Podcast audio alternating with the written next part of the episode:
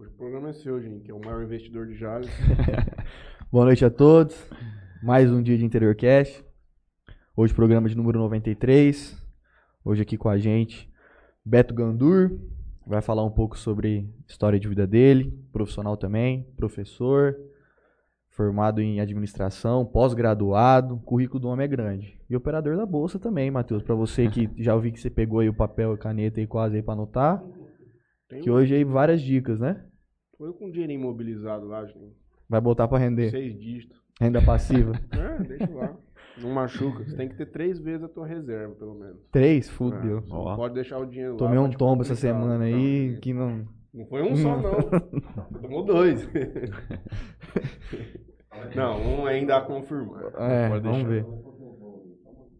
Mas, boa noite a todos. Mais um dia aqui na presença de Rubens Takashi, da Takashi Store, melhor lojinha de compra e venda de artigos aí da internet. Leonardo Kiuk, o maior controlador de podcast do Brasil. E o Beto, irmão do Dar. Irmão do Dar. aqui hoje. Fui Então, muito tempo noite. reconhecido como o irmão do Dar aqui quando eu voltei pra Jales. É mesmo? É. Ah, é. Sem dúvida. Quem que é mais velho? Eu Você? sou o mais velho. Você foi pra onde? Cara, eu saí de Jales com 13 anos.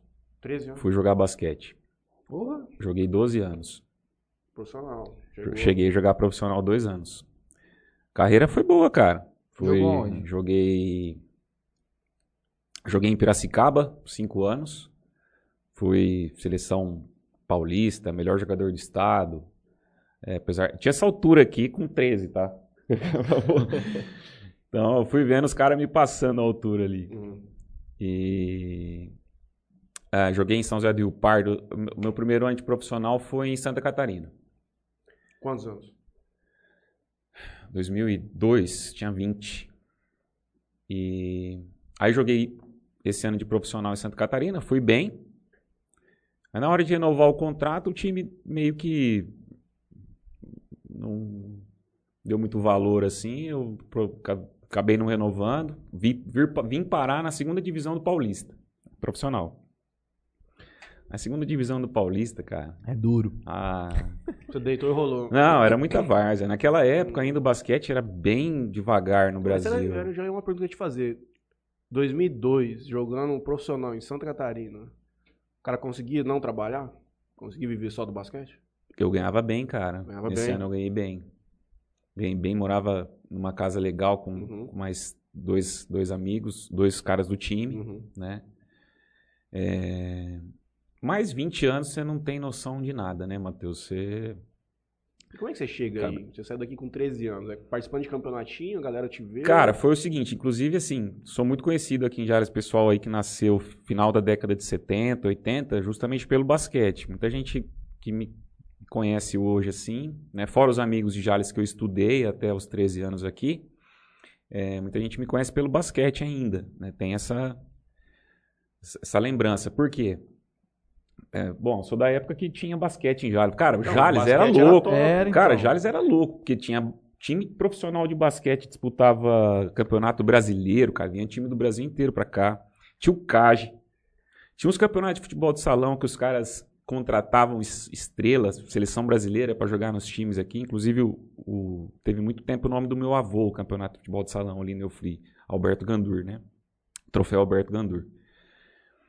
E Cara, o Jales tinha uma quadra em cada rua, assim, que você via no bairro, assim, tinha uma quadra lá. E gente jogando. Gente jogando, molecada jogando, os vizinhos se descabelando, furando bola com faca, mas os caras não paravam. E aí a gente ficou. é, Comecei a jogar no IP. Comecei a jogar no IP, fui chamar, jogava na escola. Como eu era alto, comecei a jogar no IP. eh, Me chamaram para jogar no IP, os colegas da sala lá. Eu comecei a treinar. Na época quem treinava era a Sônia Mina, que acho que até não sei se ela treina no time de vôlei aqui, Master aqui de Jales, um feminino. E o Grafite, Grafitim, já falecido, né? E a, no IP tinha as categorias de base, mas como o Jales não tinha muita renda, eles escolhiam uma categoria para disputar um campeonato paulista, por exemplo. Né? E, e a minha categoria não foi escolhida, foi escolhida uma categoria mais velha. Uhum. Só que os técnicos me colocavam para jogar com esses caras. Inclusive, em 95, eu disputei um campeonato com um pessoal um ano mais velho que eu. E nós fomos o terceiro lugar do, do campeonato paulista, do interior. Aí os outros times, cara, é, viram, né? A gente chegou ali e tal, chamou a atenção de todo mundo. Tal.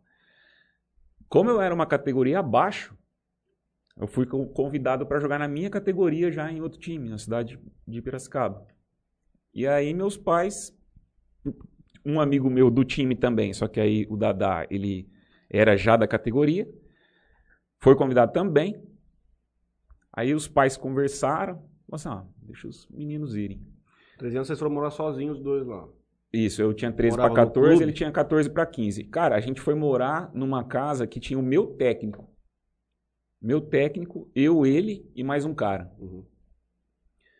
E aí a gente estudou lá, ganhou bolsa de estudo na melhor escola da cidade lá, é, ganhava alimentação, não ganhava dinheiro, ganhava alimentação. É, e jogou, cara. E assim, por que, que ficou na memória da, da galera, né? Porque a gente teve sucesso, eu e o Dadá. A gente chegou a seleção paulista, eu fui o melhor jogador do estado. Ele foi também, acho que ele foi, ele foi campeão do estado. Ele, ele, porque interior e capital tinham dois campeonatos diferentes. Diferente. Aí os dois primeiros do, da, da, capital pegavam os dois primeiros do interior e faziam o final do Paulista. Uhum. E, cara, era muito difícil ganhar dos caras da capital. E eu acho que o time do Dadá, desse meu amigo. Pinheiros, tudo Pinheiros, Espéria, Palmeiras, Corinthians, os caras eram muito bons. É cara. bem parecido com o do futsal também. O do futsal você disputa primeiro na, na sua região, para depois você ir para São Paulo. É, então... para jogar com os times lá da capital. É isso aí. Hoje eu não sei como é que é, mas na época era. E aí a gente ficou famoso, né, cara? Eu fui para a seleção brasileira, fui sul-americano. É, conheci muito cara que jogava aqui em Jales. Por exemplo, quando eu era criança, que eu ia assistir os jogos de Jales, conheci os caras. Joguei, com, joguei é, no mesmo time que um, contra outros. Né? Joguei contra o Zanon. O Zanon era um cara que jogou aqui em Jales, metia bola de três pra caramba. Meti duas bolas de três na cabeça dele, fiquei louco. Ganhamos deles. Hoje mesmo eu tava vendo um vídeo daquele, o professor, The Professor no YouTube, que é um molequinho que ele anda com a roupa normal, ele chega nas quadrinhas de, de basquete, ele é branquelinho, magrinho, os caras não dão nada pra ele. ele é Só que ele é muito driblador. É. Aí ele começa a jogar com os caras, os caras ficam em choque, mano. Eu ah, vi um legal. vídeo dele hoje numa cadeia jogar com os caras lá, rapaz do céu. E aí você jogou, você jogou a, segunda divisão do Paulista aqui? Joguei em Paulínia. É, aí eu vi que era muito. Ah, cara, tinha uns caras que nem treinavam, os caras trabalhavam, aí, tipo, dia de jogo o cara ia, e era titular do time. Tipo, os pivô, né? O Brasil não tem cara muito alto, assim, então os pivôzão, os caras nem iam no, no treino. Aí eu, pô, deu meio do ano, eu falei, ah, meu, quer saber? E a família pressionando para estudar, né, cara? Que nessa época eu já tinha 21. Os meus amigos de escola já estavam na faculdade, segundo, terceiro ano, e eu tinha publicidade. Eu vi que você fez publicidade, né, Falei. Uhum. E em Santa Catarina eu fiz um ano de publicidade, é? cara. Aí eu falei, pô, e agora, né? Como é que eu vou fazer? Porque a família pressionando e tal. Aí uma vez, cara, a gente no treino, eu conversando com o melhor jogador do time de Santa Catarina ali, do profissional mesmo, né? O Christian. Falei, Christian, você fez faculdade, cara? Ele falou assim, não, eu tô fazendo. Falei, o que, que você faz? Ele falou, educação física. Você está em que ano? Ele falou, estou no quinto. Eu falei, mas tem cinco anos teu curso? Ele, não, não. É que eu transfiro, vou, vou para uma cidade, vou para outra, ah. vou transferindo, né? Aí aquilo já me deu um estralo, cara. Eu falei, puxa vida. Se. Começar hoje vai demorar Começar quanto tempo eu vou demorar para formar, né? Aí fiz um ano de publicidade e propaganda lá em Santa Catarina. Quando eu fui para Paulínia, eu fui tentar transferir para a SPM em Campinas. Melhor escola do país. Pois é. Que eu ganhei bem até em Paulínia. Dava para pagar na faculdade, sabe? Só que aí, quando eu fiz a prova, passei lá tal, aí a mulher falou assim, ó, você vai, você vai começar no primeiro ano, você vai eliminar duas matérias agora no primeiro ano, uma no terceiro, duas no quarto. Aí eu falei, putz, já, já lembrei do cliente, falei, cara, não dá. Aí eu vi que também tava, tinha caído muito, meu, meu basquete tinha caído muito, né? Depois dessa dessa esse distrato que eu tive com o time profissional que eu estava jogando, né? Eu já dei uma desanimada boa, aí eu resolvi parar para estudar. E aí eu fui para Roraima, cara. Pra jogar também? Não. Não? Não. Fui para Roraima. Morei sete anos em Roraima. O que, que você vai fazer lá? Eu saí de casa com 13, né? Voltei para Jales com 28, fiquei 15 anos fora. Parei de jogar com 20, 20, 21, voltei com 28, isso. Enem, faculdade pública lá? O que foi? Cara, foi o seguinte. é, meus tios moram lá. Meu tio passou por um concurso. Meu tio Elvo Pigari, Silvana Pigari, um beijo pra eles aí que estiver assistindo. É, meu tio passou para juiz de direito lá. Um ano antes disso, né, disso acontecer. Aí, cara, a situação aqui na minha casa estava um pouco complicada, né? Os pais é, são separados, eram separados, meu pai é falecido. É, meus irmãos são, eram pequenos na época, né? Ricardo é 13 anos mais novo que eu, o Dar é 4, né? E eu sempre morando fora. Aí minha tia me fez o convite, falou: Ó, vem pra cá, meus tios, né? Vem pra cá. Ia ter o primeiro concurso público do estado lá. Que lá, é, eram os cargos públicos eram todos nomeados. Não, não havia con- Concurso. concurso. Então ia sair. O governador. Aí meu tio, não, vem pra cá, cara. Você fez uma escola boa, tal, tal, tal. Você passa. E, cara, você vai meio no piloto automático, né, Uhum. bicho? A oportunidade aparece. É, eu só lembro de eu Uhum. posando lá, o peso do ar, assim, já vindo nas costas, já sai até meio corcunda do avião, assim. Quente. Quente, cara. Pior que aqui? Ó, Jales Ah, é velho. quente, hein, bicho? Então. Só que lá é úmido. É. Então parece a sensação. Você sabe quando você fica melando? Fica abafado, Abafado. E, bom, prestei o concurso. A maioria dos caras que já estavam nos cargos ficaram, né? Uhum. Acabei ficando por lá. Recebi uma proposta de um. Conheci um cara na balada. Comecei a estudar para outros concursos, né? Meus tios, pô. É, recebi um cara. e Conheci alguns caras pelos meus tios, conheci outros ali. Aí conheci um cara na balada, cara. Esposa dele ali e tal. Não falava muito.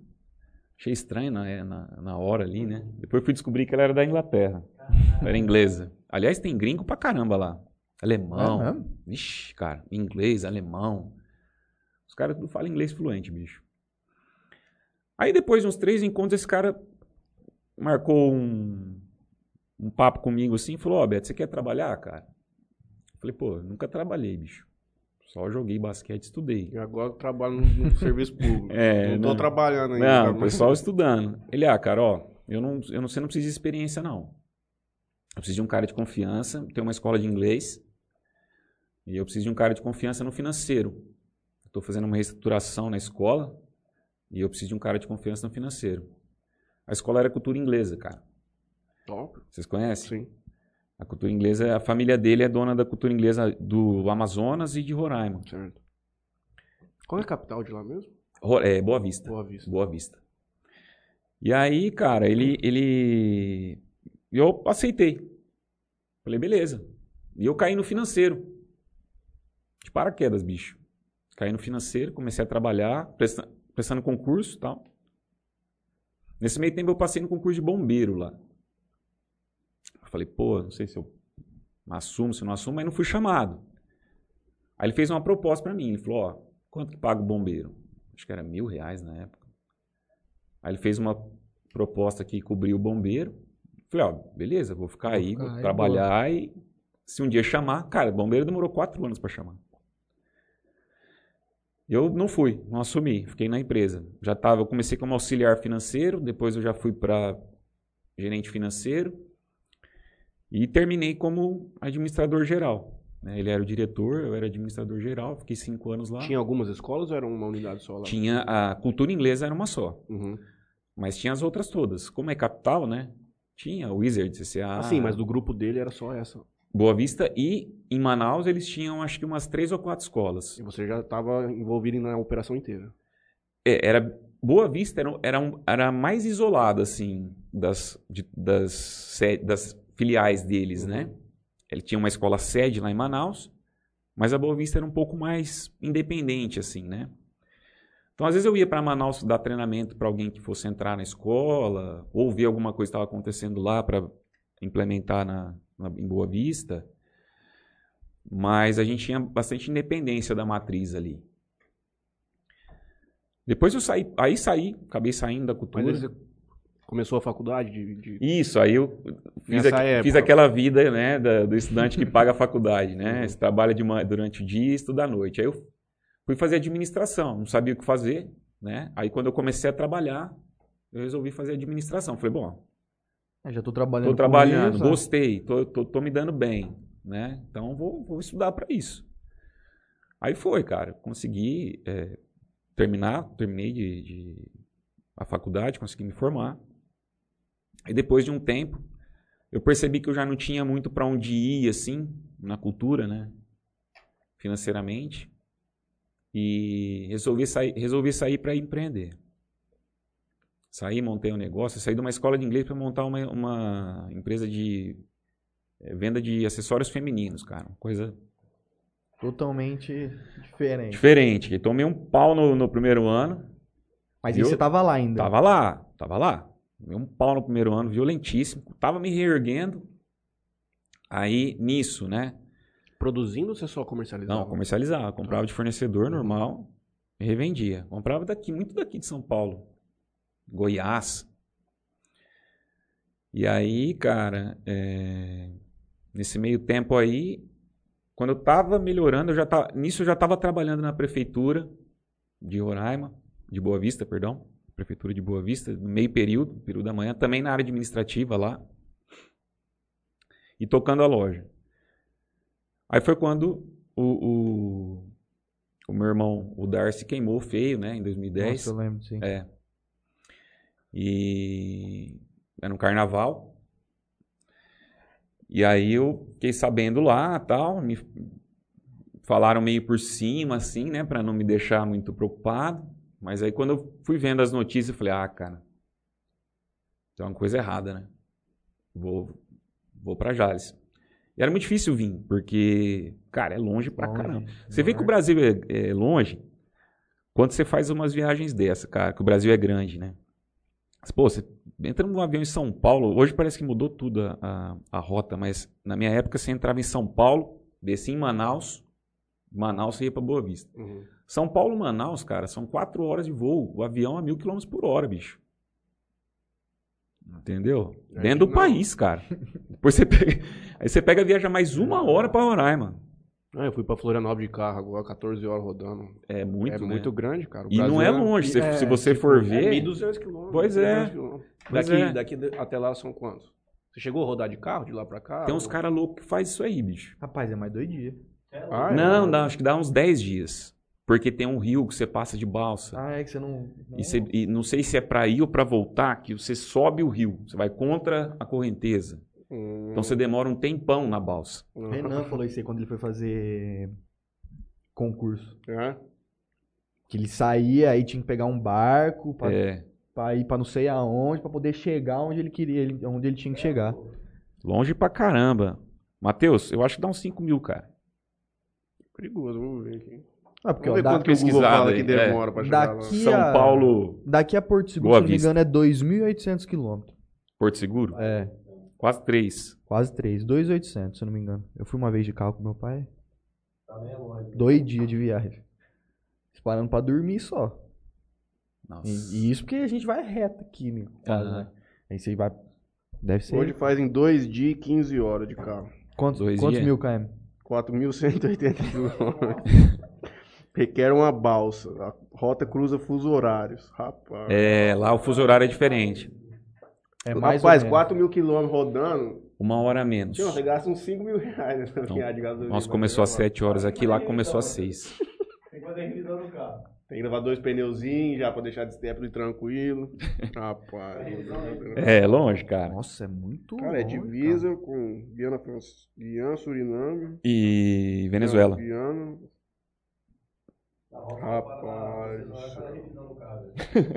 Pode trocar, E né? por que que tinha tanto gringo lá? Tinha, tinha, Tem umas empresas. Tinha, ah, faz tem, tempo que tinha não- incentivo fiscal lá pros caras levarem Tinha. as coisas pra lá? Tinha. Uhum.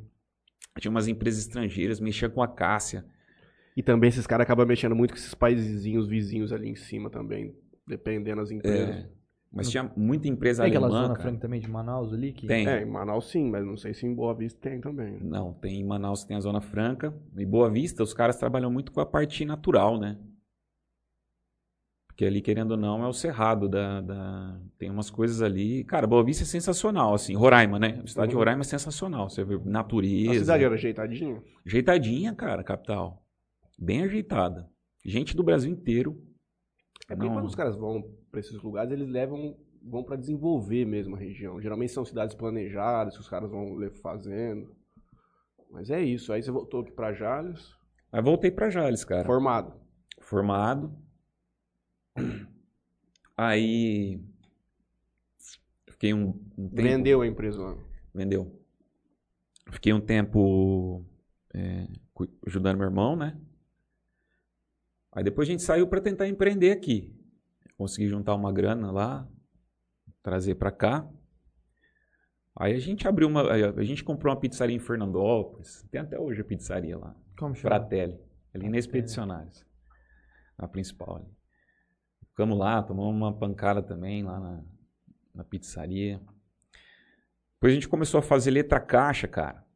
Letra caixa é essas letras em alto relevo que você vê, que a gente vê nas, MDF, que a gente, assim, isso, que a gente tá. vê nas fachadas, sabe? A gente começou a fazer de aço inox. Foi bom, foi bom. É, Tudo uma coisa. Nada, a ver com a outra, mas é bom. que, pô, experiência administrativa foi maravilhosa, cara. Porque uma coisa nada a ver com a outra, exatamente, Fernandei. Aí, cara, eu passei no concurso da ETEC. Nisso eu já estava fazendo MBA na FGV aqui Rio- eh, no Polo Rio Preto. Em controladoria, ges- gestão financeira, controladoria e auditoria. Eu sempre nessa área financeira, desde quando eu caí lá na cultura, Sempre ali. Sempre ali. Aí eu comecei a. Aí eu prestei o concurso para ETEC e passei. Para professor, curso técnico, né? É, curso técnico de administração, contabilidade, todos esses cursos da área de gestão. Tô lá até hoje. Né? Esse Será ano, que tem aluno seu vendo? Cara, provavelmente, velho. provavelmente. E depois da ETEC eu parei de ser conhecido como irmão do Dar, né? É. Já tinha voltado. Ou filho da. Márcia, né? minha mãe também é muito conhecida aqui. Filho da Márcia. Agora, que eu- depois, assim, passou muito aluno por mim já, cara. Hoje, esse ano faz 11 anos, né? 2011 eu passei na ETEC. É. Tô dando aula lá.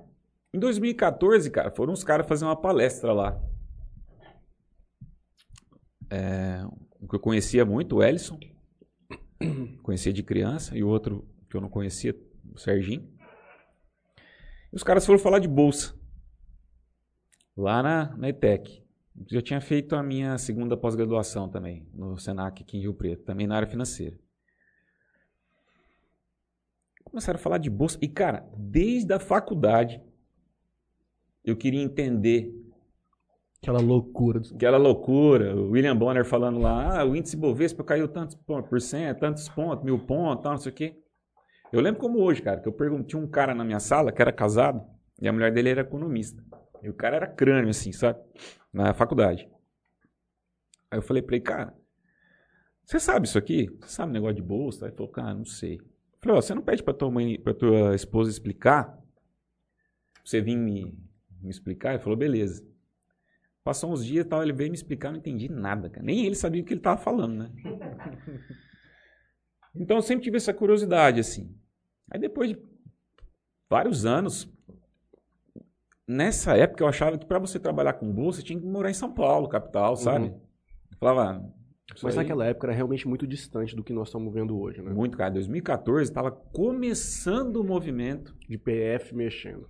De corretora, Quanto que, quanto que eram os pontos naquela época, você lembra? Putz, eu acho, Franley, eu acho, tá? Outro dia eu tava pensando nisso. Eu acho que era na faixa de uns 30 mil pontos. Nossa. Eu acho, tá? Pode ser, pode ser que eu esteja muito enganado. Mas Ah, eu acho que era a faixa de, de não, uns não. 30 mil. Se você puder Será pesquisar. consigo- 2014, 2014. 50 mil pontos. 50 mil? 50 mil? Então foi isso. Eu acho que bateu 30 mil quando deu o Joesley Day. Quando saiu aquela delação, aquele, aquela gravação. Lava Jato, é, 2014, do Joé. Aquela 2015, época, lá 15, 16, às vezes 15, 16, se vocês forem olhar, pode ser que tenha batido 30. Vem esse número na minha cabeça, assim. Mas eu já tava lá. Uhum. Os caras foram fazer a palestra de bolsa e tal, fizeram. Palestra legal, assim, né, cara? Os alunos. 43 mil pontos em 2016. 43? Ah. É, foi essa faixa aí mesmo, cara. Queda de 13% em relação a Isso. 2015. Isso. Então foi isso. Sérgio Moro quebrou o Brasil. já. É, dizem isso, né? Diz. Diz que ele é a culpa da, culpa da queda da, da Petrobras, prejuízo. As construtoras. Dá, dá muito prejuízo aquela Petrobras, viu? Ah, dá. Dá. Dá pra quem Dá pro cliente, né? É, dá pra mim que bota. Pro cliente dá um prejuízo. Da gasolina no carro. Oito conto. porra. Os caras. Todo trimestre é lucro acima de lucro. Agora tá, agora tá assim, né? Mas nem sempre foi assim, viu, Franley? Era só já foi muito cara. sangrado. Já, Já, Teve uma cara. sangria muito grande ali, né? Um absurdo. Era gigante, né? Eles venderam muito ativo, né? Venderam muita. Compraram muita coisa também que nunca foi pra frente, Que nunca- passadina. Lá tem outras usinas lá nos Estados Unidos que eles compraram e não chegou nem a operacionalizar. Isso. Tem muito dinheiro fora do país, da Petrobras, que Sim. Teve pagamento ainda. Foda. Nem vai ter. Bom, Inclusive, aí Passadina a- foi a grande percussora da Lava Jato, né? Também. Começou ali. também. Quando descobriram que. Cerveró, você lembra do cara do olho caído, Juninho? Cerveró. Eu lembro, Cara, eu, eu lembro por causa da Um série. dos caras mais feios que eu já vi na vida. É, mas é, aquilo é um problema. Eu tô zoando, mas é que ele era, quando eu vi a primeira vez, ele era esquisito demais. Top 3 dos caras mais feios que eu vi. Rubens, segundo e Cerverão em primeiro. Mas aí você viu a palestra dos caras e falou, vou começar a mexer com isso aqui. Não, eu chamei um, um- o, eu- o meu amigo, né? O Ellison. É meu amigo até hoje, aliás. Ellison, abração, cara. O cara que me mostrou a bolsa, assim, day trade, muita coisa que eu, que eu sei hoje, foi ele que me ensinou. É, inclusive o cara que opera aqui em Jales também, o Instagram dele é de. Ele, ele faz a, a- as estudos diários de mercado, né? Então, quem quiser seguir o cara aí, Ellison Ni. Acho que o grande ponto do. Comentou? Comentou. Ah, que legal, Ellison. Beleza, abração, cara. Antes de, meu nessa- parça. antes de a gente começar nesse próximo passo do mercado, então vamos fazer As o propagandas. aqui. merchandising. Opa. Rapidinho. Também a gente vê o que a galera tá mandando no YouTube aqui. Vou começar aqui agradecendo ao Califas Burger, Jornal A Tribuna, GSX Clube Náutico. Você aí, ó, que opera na bolsa aí, ó. Quiser alugar uma, uma lancha de 26 a 30 pés, GSX Clube Náutico. É. De Mateu Açaí, Solutions VoIP, empresa especializada em telefonia VoIP. Melfinet, internet fibra ótica, é a internet aqui do Interior Cash. E a JR Telecom, soluções em rede e internet fibra ótica. Também agora com especialidade em segurança residencial. E como eu sempre digo, coloca lança em muro. Eu vou agradecer ao Motel Eros, Talismã e a Lotérica Sonho Dourado, que tá sempre conosco aqui. A Esmalteria Bem Me Quero, da grande André, que virá aqui fazer um balancete com a gente, como é que foram esses primeiros meses, o que, que vem por aí. Mas eu vou me preparar que eu quero falar de literatura com essa mulher na quinta-feira. Vou ver algumas coisinhas específicas. Blog 2DZ, Marília Pupinho Arquitetura, Antena 102, Ângulo, Charada, que nesse final de semana vamos ter mais uma balada. O Gaúcho tá nervoso que eu não vou lá. nervoso? O Gaúcho tá nervoso que eu não vou lá, mas não tô saindo, tá com Covid. Bet Certo, onde o Lucas tinha lá. que ouvir hoje o programa de investimento pra ele parar de sangrar tanto. Vou mandar uma mensagem pra ele. Fala pra ele ouvir. Tem um amigo nosso que ele é viciado em perder dinheiro em bet. Tem gente que gosta de ganhar, o cara gosta de perder. Você vê as, a- as, as análises dele, são incríveis. Doutor Felipe Blanco, transplante capilar. Hoje aqui o homem tem bastante cabelo, não vamos fazer, o- não vamos oferecer pra ele. E cafeira e café Sato, da Ilustre Bess. Então vamos lá. Vamos ver o que a galera mandou aqui pra gente. Lá atrás, Jorge Luiz Gregório, o homem que não vem no Interior Cast.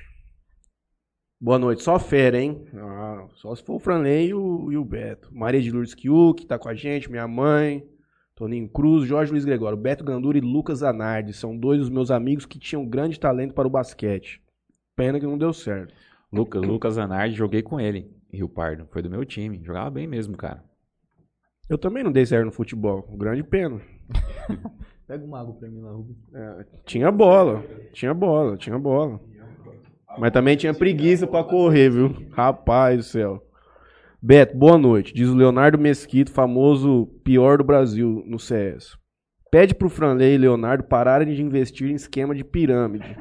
essas modinhas de NFT e criptomoedas. Melhor comprar hashtag Itaúsa4. A Itaúsa paga bem dividendo. Deve pagar mais que o meu joguinho, viu? O joguinho não pagou, o joguinho deu, fu o joguinho deu fumo. O joguinho, o joguinho arrancou dinheiro. Jorge Luiz Gregório, Léo é trambiqueiro, hein?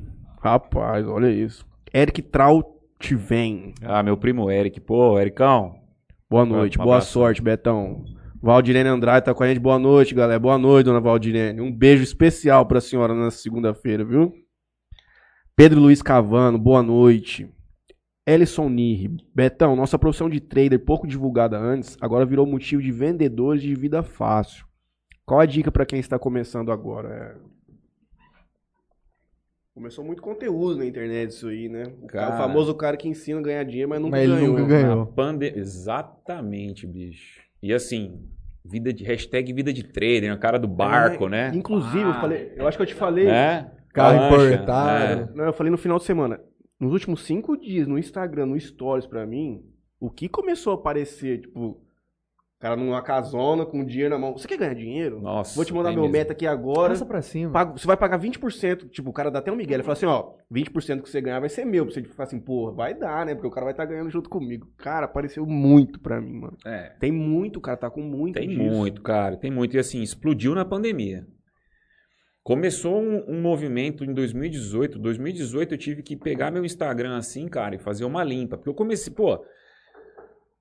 Essa profissão de, de day trader, né? De trader, principalmente para quem faz o day trade, ele é muito solitária, cara.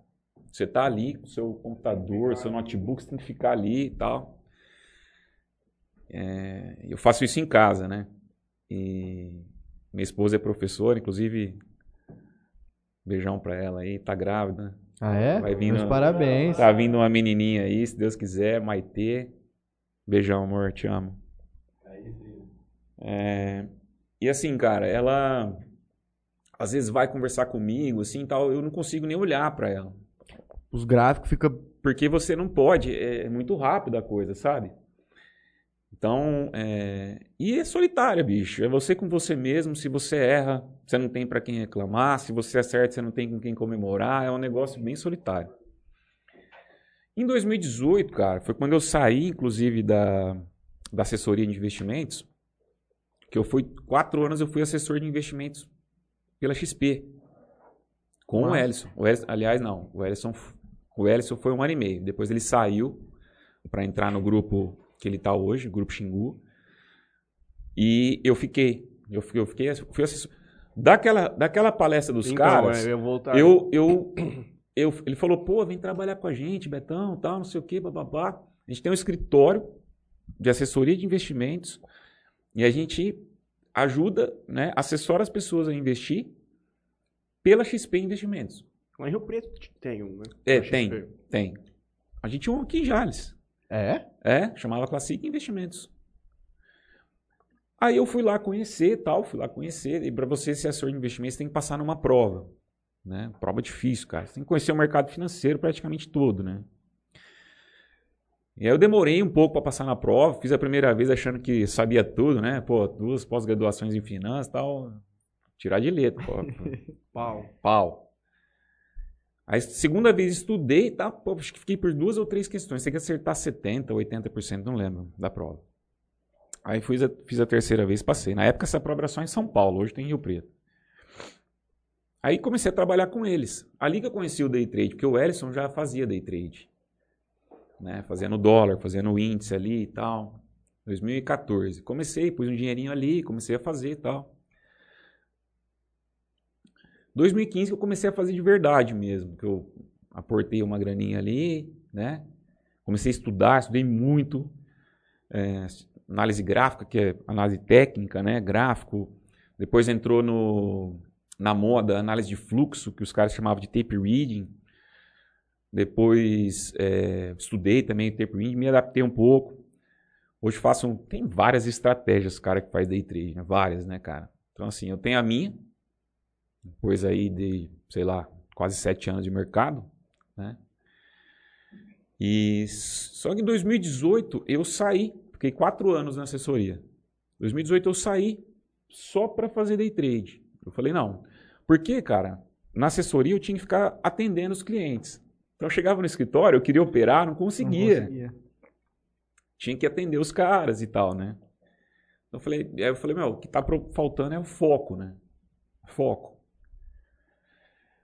Aí eu fui. Nessa época, bicho, eu fui trabalhar para uma empresa que a gente chama no mercado financeiro de mesa proprietária. O que que é uma mesa proprietária? Mesa proprietária é o seguinte, Franley, você tem uma grana Você quer botar alguém pra trabalhar. e você coloca um cara para fazer trade para você com a tua grana. Ou seja, ele não arrisca o dinheiro dele, você contrata ele pela capacidade que ele tem. Você formaliza isso com pessoa jurídica, certo? Faz um contrato PJ ali, PJ, PJ, prestação de serviço. E aí o cara opera o teu dinheiro, né? Faz ali o meio... Tem, tem estipulação de, de retorno? Tem. Mínimo? Então, tem. Várias regras, cara. Uhum. É, na minha, nessa época que eu fiz essa empresa, era o seguinte: eu tinha uma prova para fazer. porque O cara não vai contratar qualquer pessoa, né? Eu tinha, uma prova para São fazer. certificações. Cada coisa que você vai fazer no mercado você tem que certificar. Hum, Sim, na verdade, essa, Matheus, eu tinha que mostrar que eu operava. Então eu tinha que fazer cin- 7 mil reais em 5 dias. Saindo de quanto? Zero. Não, ele me dava um, um capital. da- Dava dois do cheio, cara. Deixa eu tentar lembrar. Então você con- tentar lembrar a porcentagem que você tinha que. Não, é, é porque assim. É... Para você operar, você tem que ter uma plataforma. Certo? Você tem que trabalhar com uma plataforma. Nessa plataforma você tem um simulador, Certo. que não tem dinheiro envolvido. Uhum. Você treina. Mas o simulador, ele é tempo real, Ele acompanha as mesmas coisas do Como mercado. se fosse. Tem filas, ó, por exemplo, você quer comprar ali, você vai pra fila. É praticamente a mesma coisa, né? Com algumas diferenças, assim. Faz um- um- algumas operações já saem mais fáceis no simulador, mas é quase a mesma coisa, tá? Pelo simulador, eu tinha que fazer 7 mil reais em 5 dias. Quer dizer, eu não poderia ter uma queda de 4 mil reais. Tem umas regras ali para você conseguir cumprir. Então, por exemplo, se eu ganhei 5, né? E no dia ali eu perdi 4 ou perdi os 5, eu já estava fora da prova, Certo. entendeu? E eu passei, cara. Consegui fazer. E nisso aí você estava operando dólar ou você estava Dólar. operando papo dólar? Dólar. Dólar. Aí eu passei. E aí foi quando eu deixei a, a Classic e fui trabalhar para essa empresa. Nessa época, cara. Desculpa, desculpa aí, Léo, tô batendo aqui. o Não, nem. todo. Tranquilo. É, nessa época foi uma das piores épocas da minha vida, cara. Por quê? Porque eu, pô, eu saí de 7 mil reais em 5 dias, né? Você paga para. Então, ó, vamos lá. Mesa proprietária, meu. Eu descobri que era um marketing do caramba. Falava- Porque falava o seguinte, falou, ó,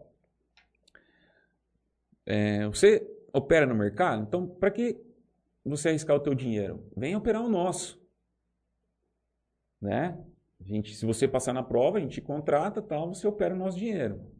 Beleza. Só que para fazer a prova você paga, Uhum. certo? Acho que eu paguei mil. Aí fiz 7 mil em 5 dias tal.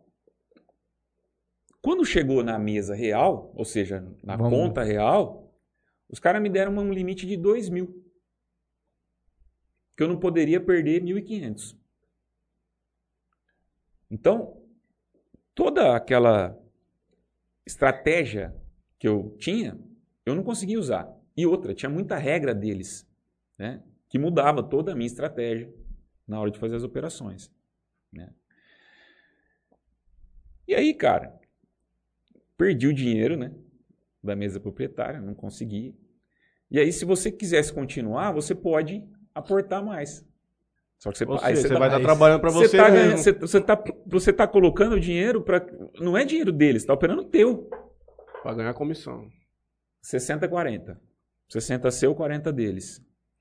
Só que tem um porém.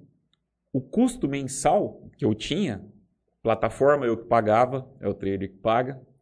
É, os custos, né? Que você, Quando Uhum. você faz operação em bolsa, tem custo, tem Uhum. corretagem, tem um monte de coisa. Também é por conta do trader. No final ali, dava uns 500 conto. Se você for fazer a conta, pô, eu tenho que ganhar mil de dois, eu tenho que fazer 50% do meu capital no mês. Olha só, cara. Você fala em porcentagem, é uma pancada, hein? 50%. Fazer 50% do meu capital no mês para ficar no zero a zero, porque 500, eu vou pegar 600, 500 eu vou pagar de custo. Rapaz, eu fiquei puto. E cara. dedicação exclusiva. É, não, você faz a hora que você quiser, Uhum. né? É bem assim, não faz, é, não tem, você não tem horário, nada. Mas é um. Eu sei que hoje existem mesas proprietárias que fazem do, do formato correto, que é o formato norte-americano, que é quando você, você chama mesmo o cara para operar teu dinheiro, dá- divide ali um, percent, uma- um percentual. Mas essa aí eu caí, cara. E por que, que é mais vantajoso pro cara ter essa mesa? É óbvio, ele vai ganhar mais dinheiro do que ele pegar e aportar o dinheiro dele numa assessoria. Porque nessas. Aí ele consegue manipular muito mais a forma do contrato, que ele vai estar detentor tipo, do que, que ele quer que aconteça. É, se o cara for para uma mesa, uma mesa proprietária de. é, vamos, supor, vamos colocar assim, que segue, segue o conceito da mesa proprietária, o cara não arrisca o dinheiro dele. Uhum. Né? Ele arrisca o dinheiro de, de uma empresa ou de um- uma pessoa. Né? E ganha uma fatia ali. Tem vários traders que, que trabalham com mesa proprietária. Mas assim, eu fiquei, peguei tanta raiva que eu nem sei falar né? qual mesa proprietária é boa, é ruim. E nessa época, aí vou chegando no assunto que a gente com- começou lá, né? Nessa época o Instagram começou a pipocar de trader de sucesso, cara. Digitais. De Nossa. sucesso. O cara postava boleta lá, boleta cinco pau no dia, né? Nossa, tal, não sei o quê. Aquilo começou a me, me prejudicar, cara. Que eu tava indo mal. Uhum. E vendo os caras Indo bem? indo bem, falei, não, não é possível, bicho. Depois eu fui descobrir que é tudo malandro, que era um ali, uma grande parte daquela galera, né? Tudo vendedor de curso. Tudo vendedor de curso. Mas fiz uma limpa violentíssima nas minhas redes sociais em relação. Porque eu fui comecei a seguir os caras, né? Igual eu falei, profissão solitária, pô, como tem uns traders aqui e tal. Comecei a seguir os caras, O mas depois Instagram só fui- começa a te entregar isso. Cara, só. Aí eu fui ver, bicho, tava lotado de gente, de trader, tudo vendedor de curso, assim, você... Que até hoje, se eu encontro um cara, o cara vem me seguir ali, que vem, até hoje, cara. Pá, pá, pá. Eu entro lá, tem boleta, né? Boleta É que a gente chabu. fala é, é o, o resultado do cara no dia ali. O extrato diário. É, tem o resultado dele. Tem o resultado dele ali, eu não sigo de volta, cara. Deixo de seguir uns caras sérios. Uhum. Os caras que realmente são de verdade, né? Mas não consigo mais, bicho. É porque é complexo, né? É porque eu até tinha anotado uma pergunta aqui, ia deixar pra depois. Que nessa época que teve a entrada muito grande de PF Foi. pra operar sozinho, Foi. de, de casa. Isso. E aí você vê o, o risco grande que o cara tem de não ter a noção necessária pra fazer aquilo. E a galera acaba perdendo muito dinheiro. Aí o cara pega, entra um mês, toma pau. Só que como ele tá entrando naquilo ali, ele começa a conhecer as pessoas. Fala assim, pô, o Beto vende um curso, o cara tá tirando foto do extrato dele todo dia.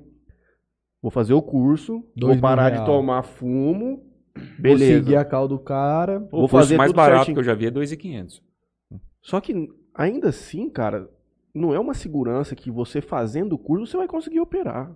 Não. Aliás, não, é nem, não tem nem segurança que, que o cara vai entregar o conteúdo necessário.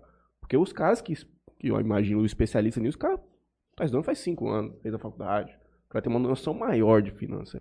E essa era a pergunta que eu tinha notado, de como que você vê isso da entrada dessa galera que tá operando sozinha, tomando pau aí. Uhum.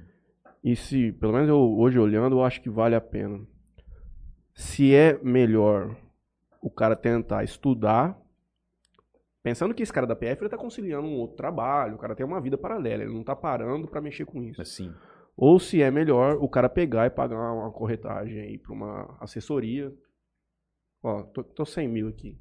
A Trabalha responsabilidade aí. É tua e acabou, vai viver a tua vida. Bom, vamos lá. Essa questão explodiu principalmente na pandemia. Pandemia, os caras ficaram desempregados, pegaram FGTS, começaram a entrar no mercado. Pandemia explodiu. Acho que 2020 foi o. Sim. E a maioria no day trade, cara. Por quê? Porque o day trade ele, ele, ele vende a falsa, falsa ilusão que você vai conseguir um dinheiro fácil. Que é caro coroa. Foi o que eu mexi. É, é caro coroa, cara. Se você clicar lá, compra, o negócio subir e você vender, você ganha dinheiro. É. É, é, é 50-50. Se você vender, caiu, você recomprou, você ganha dinheiro, né? Então, a gente costuma dizer que os iniciantes, eles têm sorte no começo. Eles não estão sabendo muito bem o que eles estão fazendo, mas eles têm, eles acabam ganhando dinheiro, cara. E aquilo ali ilude. Fala, nossa, cara, porra. 100 reais aqui, 2 minutos, 5 minutos.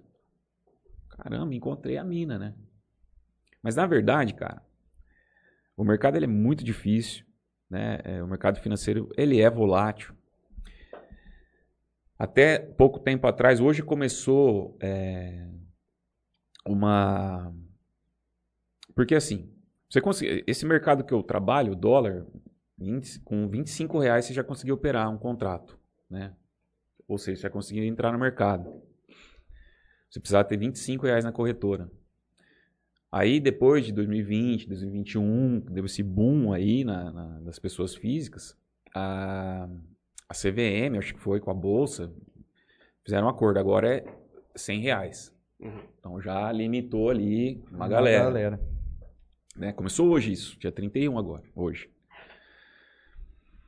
E assim, cara, para você ser investidor, primeira coisa que você tem que fazer é abrir uma conta numa corretora, certo? Quando você abre a conta numa corretora, a primeira coisa que acontece é uma um questionário que você responde, onde vai ser traçado o seu perfil de investidor, tá? Ó, eu trabalhando como assessor de investimento, e isso é, é, é lei, é obrigatório. Então, vamos lá. Existem três perfis de investidor. O conservador, que é aquele cara que não quer correr risco. Ele quer ganhar sempre, pouco e sempre. Você tem o agressivo, que é o cara que gosta de arriscar. Porque o risco maior, ele Maior leva uma chance de um retorno maior, uma probabilidade de um retorno maior. Então ele gosta do risco, ele gosta de arriscar o capital para tentar ganhos maiores. E aí você tem um moderado, que ele é, coloca aí, sei lá, 70, 80% conservador, mas 20 a 30% ali ele se, se permite arriscar para tentar uns ganhos ali um pouco maiores do que os investimentos conservadores dele, certo? Se você é investidor, eu não me lembro do moderado, tá? Mas se você é conservador, não lembro o moderado, mas se você é conservador, você não consegue operar No day trade. no day trade. A, a, a, a A plataforma corretora, a te plataforma, limita. a corretora te bloqueia. Você não pode, dá lá um erro lá, você não É, consegue. quando eu fiz o meu, eu manipulei o meu para É. é... conservador, porque senão eu não ia conseguir Ah, tem- fazer. não é nem no day trade, tem algumas ações ou fundos que você vai tentar comprar e dependendo do seu perfil você também não consegue comprar. Exatamente. Eu já tentei comprar alguns fundos no, no, no app da XP e ele não, não libera. Não, Não, não permitiu. libera. É. Você só compra Apple, né, Juninho? Tesla. Opera na Só bolsa ação americana. norte-americana. Então, aí, cara, Vamos até brindar. Ao mesmo tempo. o que acontece? Tem muita gente que acontece igual o Matheus. O cara faz o, o questionário, responde, quando vai ver, conservador. Uhum. E eu tava até conversando com o Dar esses dias. O cara, às vezes, ele... Ô Beto, mas e aí? Não, você tem que responder de novo, bicho. Quero, quero fazer day trade. Então você tem que ser agressivo. Então o que, que eu faço? Não, responde de novo. E o teu resultado tem que ser perfil investidor agressivo. Uhum. O cara não consegue ser agressivo, cara. Nem no Se ele questionário. for- Se ele for honesto com o questionário, ele não consegue. Mas nem tentando manipular, Matheus. Ele não Hum. consegue. Por quê? Porque não é. Não é o perfil do cara. Uhum. Eu já vi cara com 300 mil na conta, né? Eu como assessor, 300 mil na conta. Começando a operar day trade, perdendo 10 reais, tremendo. Por quê? Porque não é o perfil do cara, bicho. Então, primeira coisa, né? Que o Ellison perguntou, você também, Matheus. Tem que saber o teu perfil, bicho. Não adianta. É, oscila. Você pode ganhar rápido, você pode perder muito, Muito rápido. Então você tem que ter, você tem que aguentar aquela pressão. Não é para qualquer um, assim, perfil do investidor. Não tem como. Eu também acho que seria importante você falar pra gente agora sobre aquela questão do, da reserva. Que, que, tipo, você não pode pegar. Você tem. Você precisa de dois mil reais pra viver. Você não pode pegar e colocar tudo que você ganha ali pensando que você vai fazer mágica e vai Exato. multiplicar teu dinheiro. Que foi o que aconteceu muito na pandemia. O que, que os caras fizeram? Eles saíram dos seus trabalhos, muitas vezes foram demitidos, né? Ou perderam os empregos. E vão tentar fazer só isso. Psicológico do cara não aguenta. Porque o nome diz, é uma renda variável. Então, se você não tem uma base, né? Por exemplo, eu tenho a escola. Sou professor da ETEC, dou 30 aulas na semana.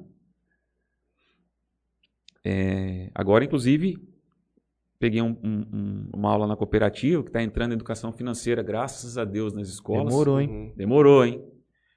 E eu consegui, fui contratado lá pela, pela, pela direção da cooperativa. E então assim, o fixo, você tem que ter a base ali para você poder ter uma tranquilidade do psicológico, para você poder trabalhar e saber, bom, né, posso perder esse tanto aqui. Tem que ser um dinheiro que você tá disposto a, tipo, que não vai te fazer falta. Você não precisa. É. Se você pegar os Porque- traders de sucesso mesmo, eles não ficam operando o dinheiro. Ele, ele é, como que eu posso dizer? Ele não é só trader.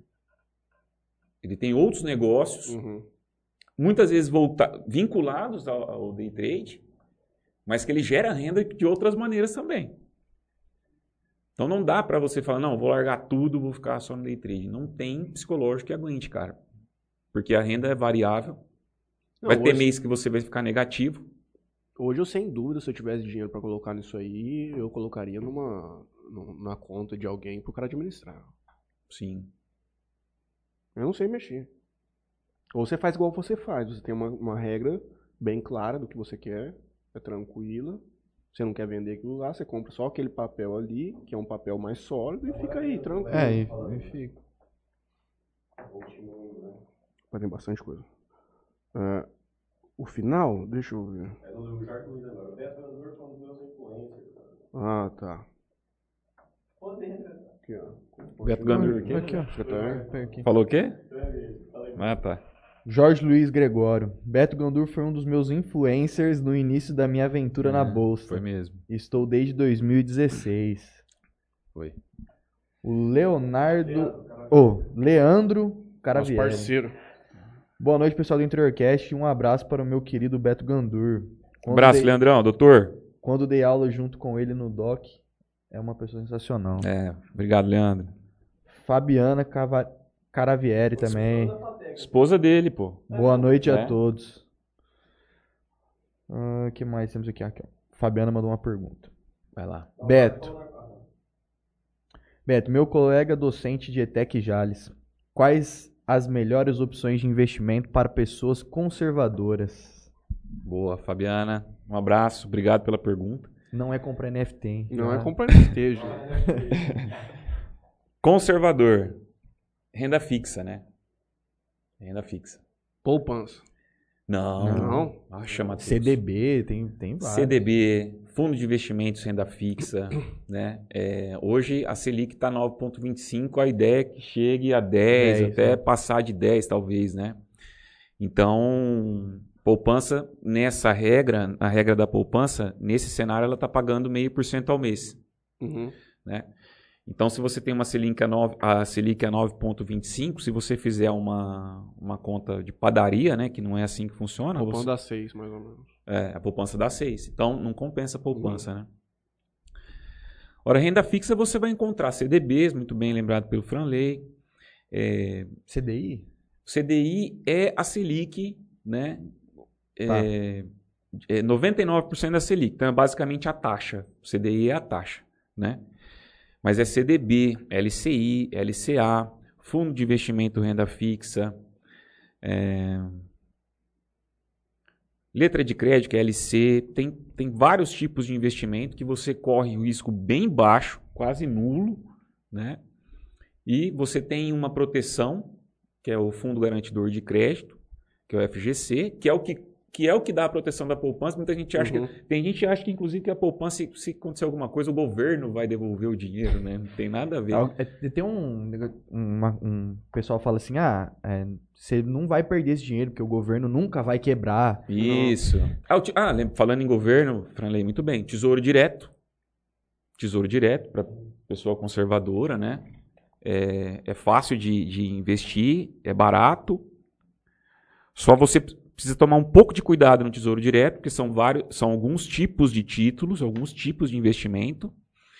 E que alguns deles, se você não levar até a data de vencimento, pode acontecer de você perder dinheiro. Você vê ouro como uma opção conservadora? Tanto o ouro quanto o dólar, eles são os ativos que, quando tem alguma crise mundial, os investidores fogem para esses caras. Por isso que eles sobem. Por isso que a Uhum. cotação deles sobem, né? Então, assim, é... não sei se o ouro... Porque oscila também, né? Não sei Sim. se o ouro seria um investimento... Nem todas, todas essas coisas que você está falando, a gente. O que, que o cara. Tudo tem liquidez bem tranquila? Esses mais indicados para conservador? Sim, tem muita, cara. Uhum. Inclusive, é, o próprio Tesouro Direto, acho que a partir de 32, 31 Ah. reais você consegue fazer. Não, eu digo assim, pro cara ter a retirada. Ele tem uma tranquilidade Sim. que ele consegue liquidar aquilo no mercado com fácil. fácil. Boa pergunta, Matheus. Você vai ter que estar atento. To- Quando você for investir, você vai ter todas as características do seu investimento lá. Se ele tem um prazo, se ele não tem, se ele é liquidez diária, se ele não é, se ele vai até um vencimento e tal. Então, tudo isso você vai ter que ler, você vai ter que tomar cuidado. Por isso que é Uhum. legal o assessor. O tesouro não, não, não tem tesouro diário, né? A liquidez diária. Tem. Tem? Todos são liquidez diária, né, praticamente, só que Do tem- tesouro, isso. do tesouro, título do tesouro. tes- o- Só que o que acontece? No Tesouro Direto, você tem três tipos básicos de investimento. Você tem o tesouro pré-fixado, que é aquele que você, quando você investe, você já sabe a taxa que você vai receber no ano. Ela é pré-fixada. Né? Você tem o Tesouro Selic, que é o que segue a taxa Selic. Então, independente se a taxa Selic subir, você vai ganhando mais, se ela cair, você vai ganhando menos. E você tem o Tesouro IPCA+. IPCA é o índice de inflação brasileiro. Né? De consumo. É, de consumo. É o índice que mede a nossa inflação. Então, o IPCA hoje está na faixa aí de uns 10, 10 e poucos por cento ao ano. Né? Tem até gente que fala assim, pô, Beto, mas é mentira isso aí, pô. A melhor coisa que tem é ser credor na justiça. do cara que tem contrato para corrigir por IPCA mais 1% de juros ao mês. É, Só exatamente. que você tem que ter, torcer pro cara ter dinheiro pra pagar, porque senão. É. O pessoal não, não, não, não, acredita muito no. no- quer dizer, é, é, não acredita muito no IPCA, por quê? Você fala, pô, mas só a gasolina subiu, sei lá, né? 50%, como que o IPCA tá 10%? É porque o IPCA ele pega praticamente todos os produtos e serviços comerciais, mais comercializados no Brasil inteiro, né? Não, não todos, todo, a maioria das regiões brasileiras, né? As principais, e é feita uma média. É retirado um índice, que é o IPCA, índice índice é, É, é, IP eu não sei. é, consumidor. O meu in- primeiro ativo que eu comprei. Nossa, esqueci o nome, esqueci assim. Meu Deus do céu. Não, olha a ré. Índice de preço consumidor amplo. Índice de preço de consumidor amplo. Isso. E aí, é, esse índice hoje está na faixa de uns 10%, 10 e pouco, né? Entre 10 e 10,5%. Estamos quase chegando aí no- na inflação da, do- da crise do governo Dilma, foi 11,25% máximo. E esse tesouro IPCA, ele paga esse índice, que está 10%, mais uma taxa. Mais uma taxa. A ma- a última vez que eu vi estava 5 e pouco, quase 6. Então pagava 10 mais 6. Ano. Ano, tudo ano, Uhum. né? Tudo que a gente tá falando são esses, essas porcentagens são anuais. Anuais, isso. O Tesouro Selic, você pode negociar ele, você compra um, um, um- um título lá, né?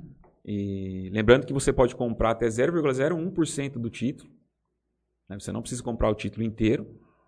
Cada título tem o seu valor integral ali. Você comprando 0,01, você tem uma. Por isso que isso é 30 reais, né? Ou 70 reais.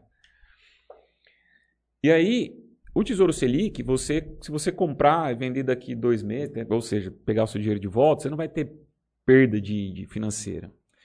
Já o pré-fixado e o IPCA+, você pode ter perda do dinheiro. Por quê? Se você não for até o vencimento, tá? Se você não levar. Porque todos esses títulos aí têm, um, têm uma data de vencimento: 2024, 2025, 2026, 2035. Quanto, quanto mais tempo, maior a rentabilidade, né? Isso, exatamente. E o que acontece? É, esses, esses títulos, quando você tira antes do vencimento, pode ser, tem um, um procedimento lá na, na, no Tesouro que a gente chama marcação a mercado Pode ser que o título que você tenha pago um determinado valor está custando menos a hoje. Uhum. Então, quando você for vender, você vai vender por aquele preço é porque a atualização do IPCA é mensal. Do IPCA e também da Selic. A Selic uhum. também não fica parada. Uhum. Né? Então, o próprio pré-fixado, quando você compra, já falando, ó, 13% no ano. Então, pré-fixado 2024. Então, sabe que 2023, 2022, 2023, 2024 você vai ganhar 13% no ano. Só que se você não conseguir segurar até lá e a Selic, você comprou com a Selic a 9,25, uhum. que é tá hoje. Se a Selic for para 12 e você for tentar vender teu, teu título pré-fixado, você já vai vender ele por menos. Uhum. Entendeu? Por quê? Porque quando você comprou, a Selic estava 9,25. Agora o cara está comprando, a Selic está 13. Então, provavelmente, o pré-fixado vai estar tá maior. Vai estar tá bem mais. Uhum. Então, você, você vai vender um título desvalorizado no mercado. Então aí você pode acabar perdendo um pouco de dinheiro. Né? A mesma coisa acontece com o IPCA. Então eu vou responder a, a Fabiana. Fabiana, procure um especialista. Não, é, é, legal, mas a Não, renda... mas, é, mas é, uma, é um negócio que se você se comprometer a estudar, é muito legal e, tipo, você consegue fazer. Consegue. Não consegue. em alto nível como os especialistas, claro, sim, mas você sim. consegue não, não ter um prejuízo, assim, é. eu acredito. Hoje, quando você abre uma conta numa corretora que não tem assessor de investimento, por exemplo, né? O que acontece? É, na corretora, você tem um material assim, cara, na página da corretora, uhum. que te explica tudo que você quiser. Do, do, por exemplo, renda fixa. Ela vai te explicar lá, né, certinho. Quando você vai fazer um investimento, pensa em fazer em algum produto, tem explicando lá para você né, quais são os possíveis riscos ou por que, que não é arriscado. Você entender o conceito. Você entender. Coisa. Então, assim, tem que ler, tem que estudar ali o que você quer fazer para cuidar bem do seu dinheiro, né? Acho que isso é o principal. Mas conservador, renda fixa, Fabiano. Leandro Caraviera, na época que eu dei aula com ele, não tinha essa barba bonita assim, não, hein? barba branca, ficando velho. Verdade, né? Ixi. Idair Lopes, Opa. boa noite, grande abraço a todos, um abraço, Idair. E a minha mãe, Simone Saldanha, manda o seguinte: fala pro Beto que tenho muita admiração por ele, sempre muito trabalhador. Quem que é? Simone. Talvez ela tá te confundindo com o Dar, que devia ser personal dela. Simone tem sobrenome? Saldanha. Mãe dele. Minha mãe. Ah, sua mãe? Ah. Simone Saldanha. Bom, Sim, Simone, obrigado. se for eu, se for meu irmão, obrigado, agradeço em nome do meu irmão. Se for o Dar. Aliás, beijão pro Dar aí, cara. Nossa. Meu primeiro personal tem. É por isso que eu tô gigante hoje. Tô gigante. Tô grande, mano. Parabéns ao lindo casal pela menina que venha com saúde. Pô, é obrigado. Isso. Cauã Faria, abraço, Beto, saudade, cara. Parabéns pela filha. Obrigado, Cauã. Acho que é nosso aluno, é nosso ex-aluno. Fabiana também tá parabenizando. E o Jorge manda o seguinte: o que acontece no mundo trader acontece no mundo de, dev de desenvolvimento. Ah. Muita gente ganhando dinheiro vendendo curso, mas não mostra os seus supostos grandes feitos.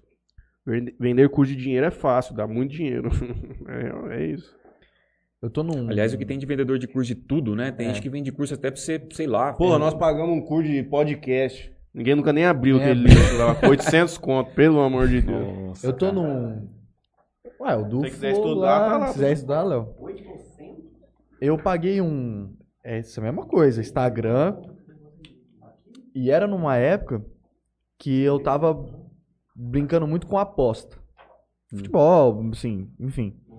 Trader esportivo ou não? Não. Não, era aposta era mesmo. Era aposta mesmo. E aí, me apareceu um cara no Instagram postando vários tickets que ganhou, de, de muito dinheiro e postando ticket grátis, assim, que realmente dava certo. E esse cara postando muito e ele sempre viajando, sempre com carrão, sempre com não sei o quê, blá, blá, blá, blá. Hum. Falei assim, rapaz, eu acho que é- é aí que vai dar pra tirar uma graninha extra aí. O curso do cara era mil reais, três meses, se eu não me engano. Só que aí o cara falava, ó, aqui, além de eu te passar as dicas, você também vai ter acesso a uma plataforma onde você vai poder estudar e que não sei o que, bababá. E aí você E-book. você abria lá a plataforma de estudo, não tinha nada demais. Só que isso aí não me interessava. O que me interessava era as dicas que os caras davam. Sim. Eu falei assim, bom, vou acompanhar esses três meses. E eu preciso que o dinheiro que eu coloquei, que eu paguei, volte em três meses, pelo menos nas apostas do cara. Porque senão. E é tudo uma mentira. É tudo uma mentira. Tudo uma mentira. O cara acerta uma e perde três. Aí acerta quatro num dia, na outra perde duas. Então, assim. é, e outra, você tem que ficar 20. Futebol tem no mundo inteiro 24 horas por dia. É 3 horas da manhã, o cara tá mandando coisa. Você não tá acordado 3 horas da manhã. Não. Então, às vezes, ali você já perdeu uma aposta do cara. E aí, às vezes, você tá trabalhando, você não conseguiu fazer a aposta que o cara mandou. Uma outra, a outra aposta também já foi, porque você não, não deu tempo de você fazer. Você tá trabalhando, você tá fazendo outra coisa. Você não tá parado 24 horas esperando, Esperando a o cara aposta do passar. Então, no final de tudo, pode ser que o mês do cara tenha sido positivo. Aham. Só que o meu mês não foi positivo. e aí eu fiquei. É, eu fiquei pensando, falei, pô, cara, isso aí não vira. E aí eu parei. Só que meu Instagram ficava. Um monte de gente. Desse com- mesmo estilo, Desse né? mesmo estilo, carrão, é, bolos e bolos de dinheiro e que não sei o quê.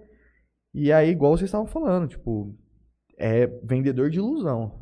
Isso aí não, não existe, cara. E isso é o que dá causa a depressão nos caras, viu, Franley? Isso que dá Não causa a depressão nos caras, porque você tá fazendo um negócio, muitas vezes difícil. Aí você vê um cara lá no Instagram, vários caras, né, no Instagram, esbanjando, falando isso e aquilo. Você fala, meu, eu sou. Eu sou nada. Quero né? entrar pra Assim, esse time aí. é, ou você pensa assim, cara, eu não por que, que eu não consigo, né? Esses caras aí conseguem, mas na verdade os caras estão vendendo uma ilusão, Uma ilusão. né? Completamente. E aí no grupo do cara, era um grupo no Telegram. Putz, esses grupos de Telegram não entra em nenhum, cara. É, era um grupo no Telegram que só ele falava. Ninguém mais podia Ah, falar. certo, ele certo. só mandava lá, Entendi. tal jogo, tal hora, faz assim, assim, assado. O grupo do cara tinha 13 mil pessoas quando eu entrei.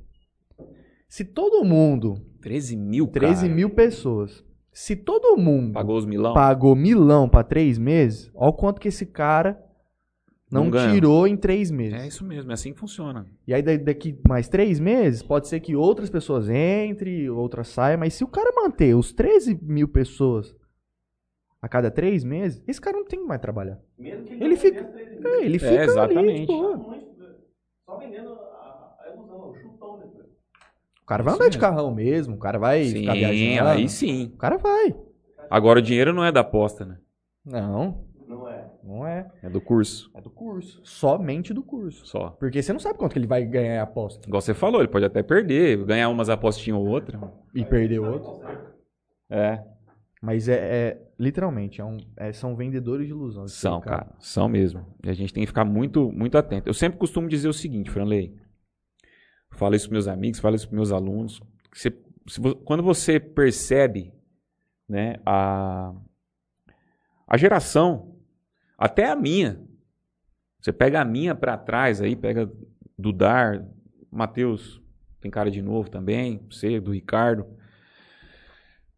É, e eu incluo a nossa, a minha também, apesar de ser de 82, vou fazer 40 esse ano.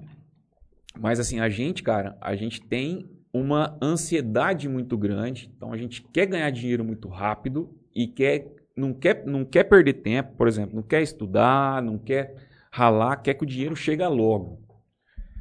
Falando, passando para para minha profissão, o cara quer aprender a fazer day trade em um final de semana, uma imersão lá, chegar na segunda-feira, ligar o notebook, plataforma, começar a clicar lá que nem louco e ganhar dinheiro. E ele não vai, não vai acontecer isso, entendeu?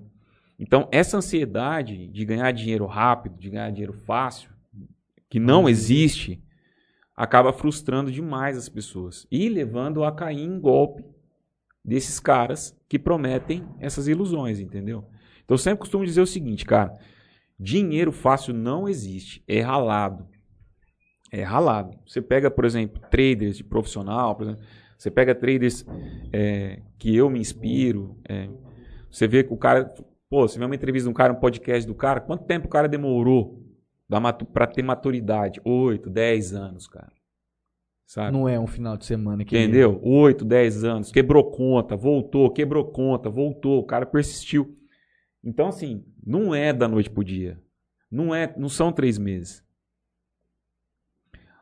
Você vai, você vai querer, então você vai ter que pagar o preço por isso. Sabe? Você vai ter que você vai ter que entrar, você vai ter que. A gente sempre orienta o seguinte: hoje, se você me perguntar, pô, você orienta, se você indica day trade hoje? Quero fazer, Beto, você indica? Eu falo, não. Nem contando do perfil, hein? Tô nem pensando no perfil de investidor ainda, mas se, se, hoje, antigamente eu falava, não, cara, estuda tal. Mas hoje eu falo, não, não, não entra nisso aí, não. Larga a mão. Você indicaria o quê? Vai fazer outra coisa. Outra, qualquer outra, outra coisa. Vai trabalhar de outra coisa, cara. Mas eu não indico day trade, Por não. Porque é sofrido. Uhum. É sofrido, cara. Você, como eu falei... Não é tão simples como, como É solitário, ser... a pressão psicológica é muito alta, é dinheiro. Uhum. Quando eu falei que o cara tava tremendo lá com 10 reais, 300 mil na conta, né? Aqui, esse é um exemplo, assim, que eu fiquei muito impressionado, mas... É, mesmo o cara que tem o, o gosto pelo risco, ele não tá tremendo, mas ele sofre. Uhum. Um dia que você fica negativo, é sofrido, cara. Você quer ver o pior coisa que existe é ficar negativo na sexta-feira, bicho. cerveja desce assim, ó. Tem que Nossa, esperar até cerveja segunda ser indignado. Péssimo, cara. Não péssimo, tem aquela péssimo. coisa também do tipo assim, o cara ficou negativo num dia. Aí ele, pô, amanhã vou dobrar. Eu vou, é, vou dobrar para recuperar o que eu perdi. E aí às vezes essa dobra acontece muito, cara. Acontece muito. Mais lá embaixo, mais lá embaixo. Isso acontece também no dia. Uhum durante o dia. Por exemplo, você tem um limite de perda de mil reais no dia. Tá? Aí dá os mil. Puf. Já tá chorando. Dá o mil negativo. E dá rápido. Sei lá, o mercado abre às 9 horas da manhã, 15 para as 10 tá mil negativo. Você fala, caramba, velho. Mal começou o dia. Não, Caramba, hoje cara. Eu, hoje eu vou abrir uma exceção, vou tentar. Tem oito horas de mercado, eu já bati meu, minha meta de nega, a gente chama de loss, né? Meta de, é, de loss. Stop loss, né? É. A gente já, já bati a meta de loss, cara. Puta. Aí você vai, aí você olha, você fala, puxa vida, cara. O que, que é o certo? Você tem a meta diária de perder mil? Assim, meta que eu digo, não, é, né, não podemos chamar de meta, né? Mas você fala assim, um pô, limite. se per, um limite, se eu perder mil, saio. Você tem que sair, cara. Só que é o seguinte: tá você, teu notebook, teu monitor, só vocês lá. Aí você olha para o mercado 10 horas da manhã, falta abrir no mercado norte-americano, que abre 11h30, quando dá uma oscilada boa no mercado, tem um monte de coisa para acontecer, você olha assim e fala, puxa, vou tentar buscar. Você sai perdendo 10, cara. nós chamamos isso de dia de fúria. É o dia quando o cara não aceita a perda e ele começa a dobrar pra a recuperar. mão para recuperar. E ele acaba perdendo 10 vezes, às vezes 20 vezes o que ele estava perdendo ali 15 para as 10 da, da manhã. Aí o psicológico Você também sairia ali... muito mais barato ele ter parado. Tem uma taxa de suicídio grande nesse meio? Tem.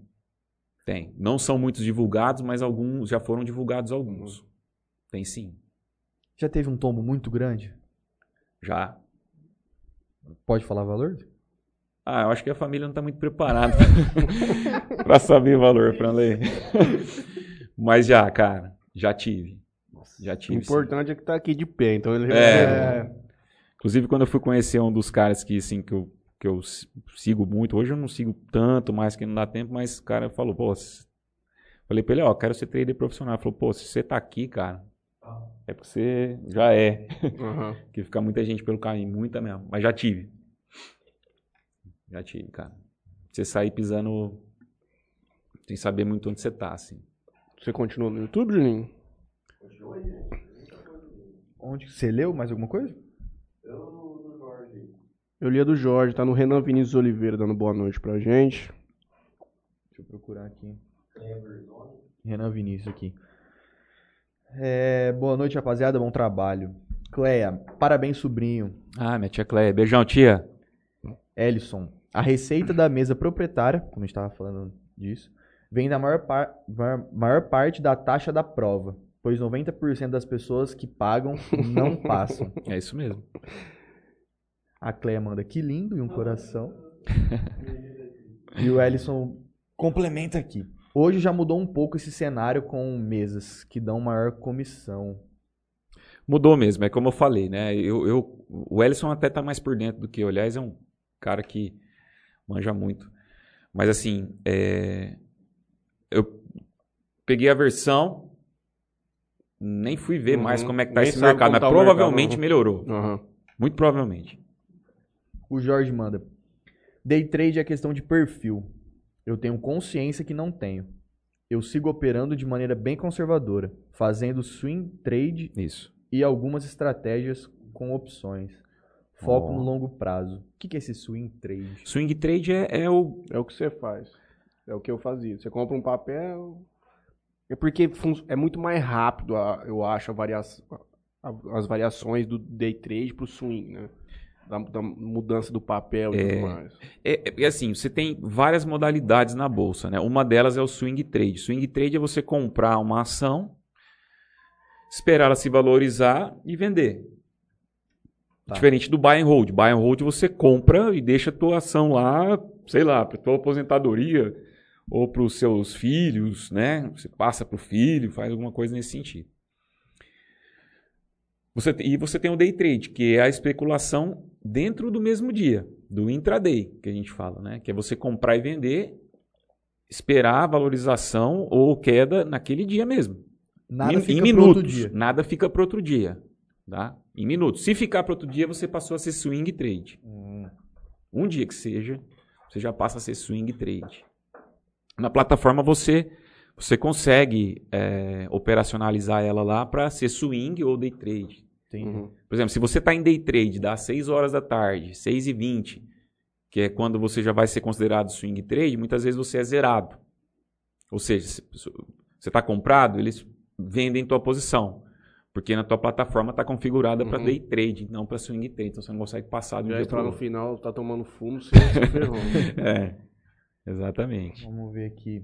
Larissa. Larissa Umbelino. Larissa Umbelino, ex-aluna nossa. Manda um grande Beto. Boa, A Cleia manda também. Você é o cara, Beto. Tia apaixonado. Um abraço, Boa. Apaixonado, valeu, tia. O Ellison manda. Day trade não é investimento. São coisas completamente diferentes. Isso mesmo. O Jorge Day manda. trade é especulação. O Jorge manda. A renda fixa está bem atrativa. Tem CDB que está pagando IPCA mais 6%. Ganha de goleada da poupança. Isso mesmo. Só fazer um comentário rápido. É isso que o Jorge está falando, né? Da, da, da renda fixa. A Selic está 9,25, né?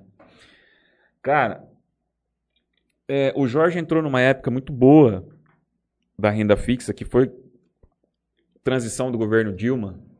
Impeachment ali, perto do impeachment, né? A taxa Selic nossa estava 14,25%. Então, se você pegasse qualquer investimento, mais.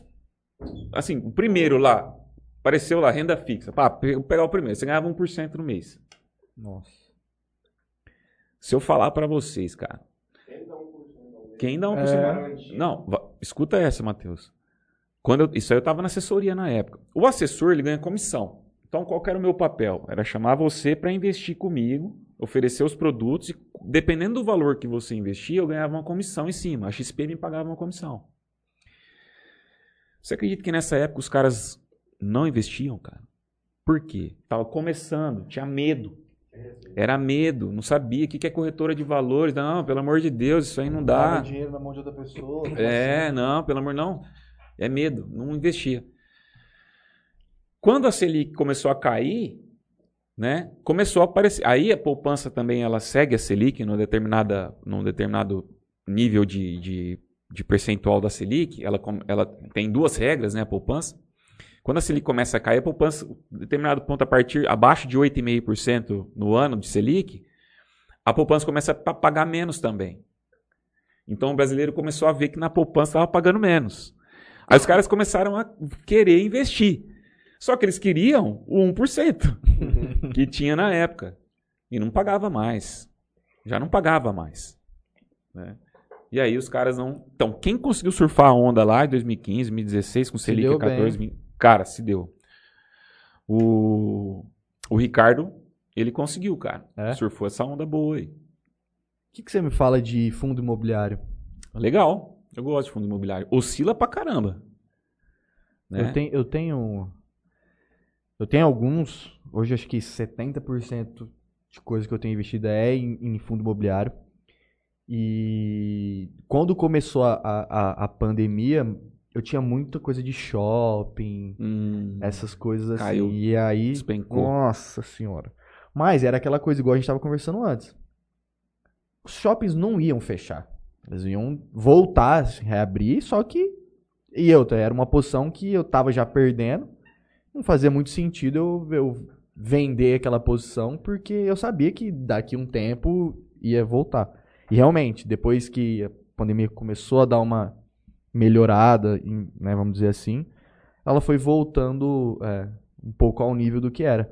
Mas eu, eu tive perdas. Sofreu. assim, eu, falava, eu olhava assim e falava, caralho, mas, mas só cai essa porra. mas só cai, só cai, só cai. Aí teve uma época que eu falei assim, não vou nem olhar mais isso aqui esse mês.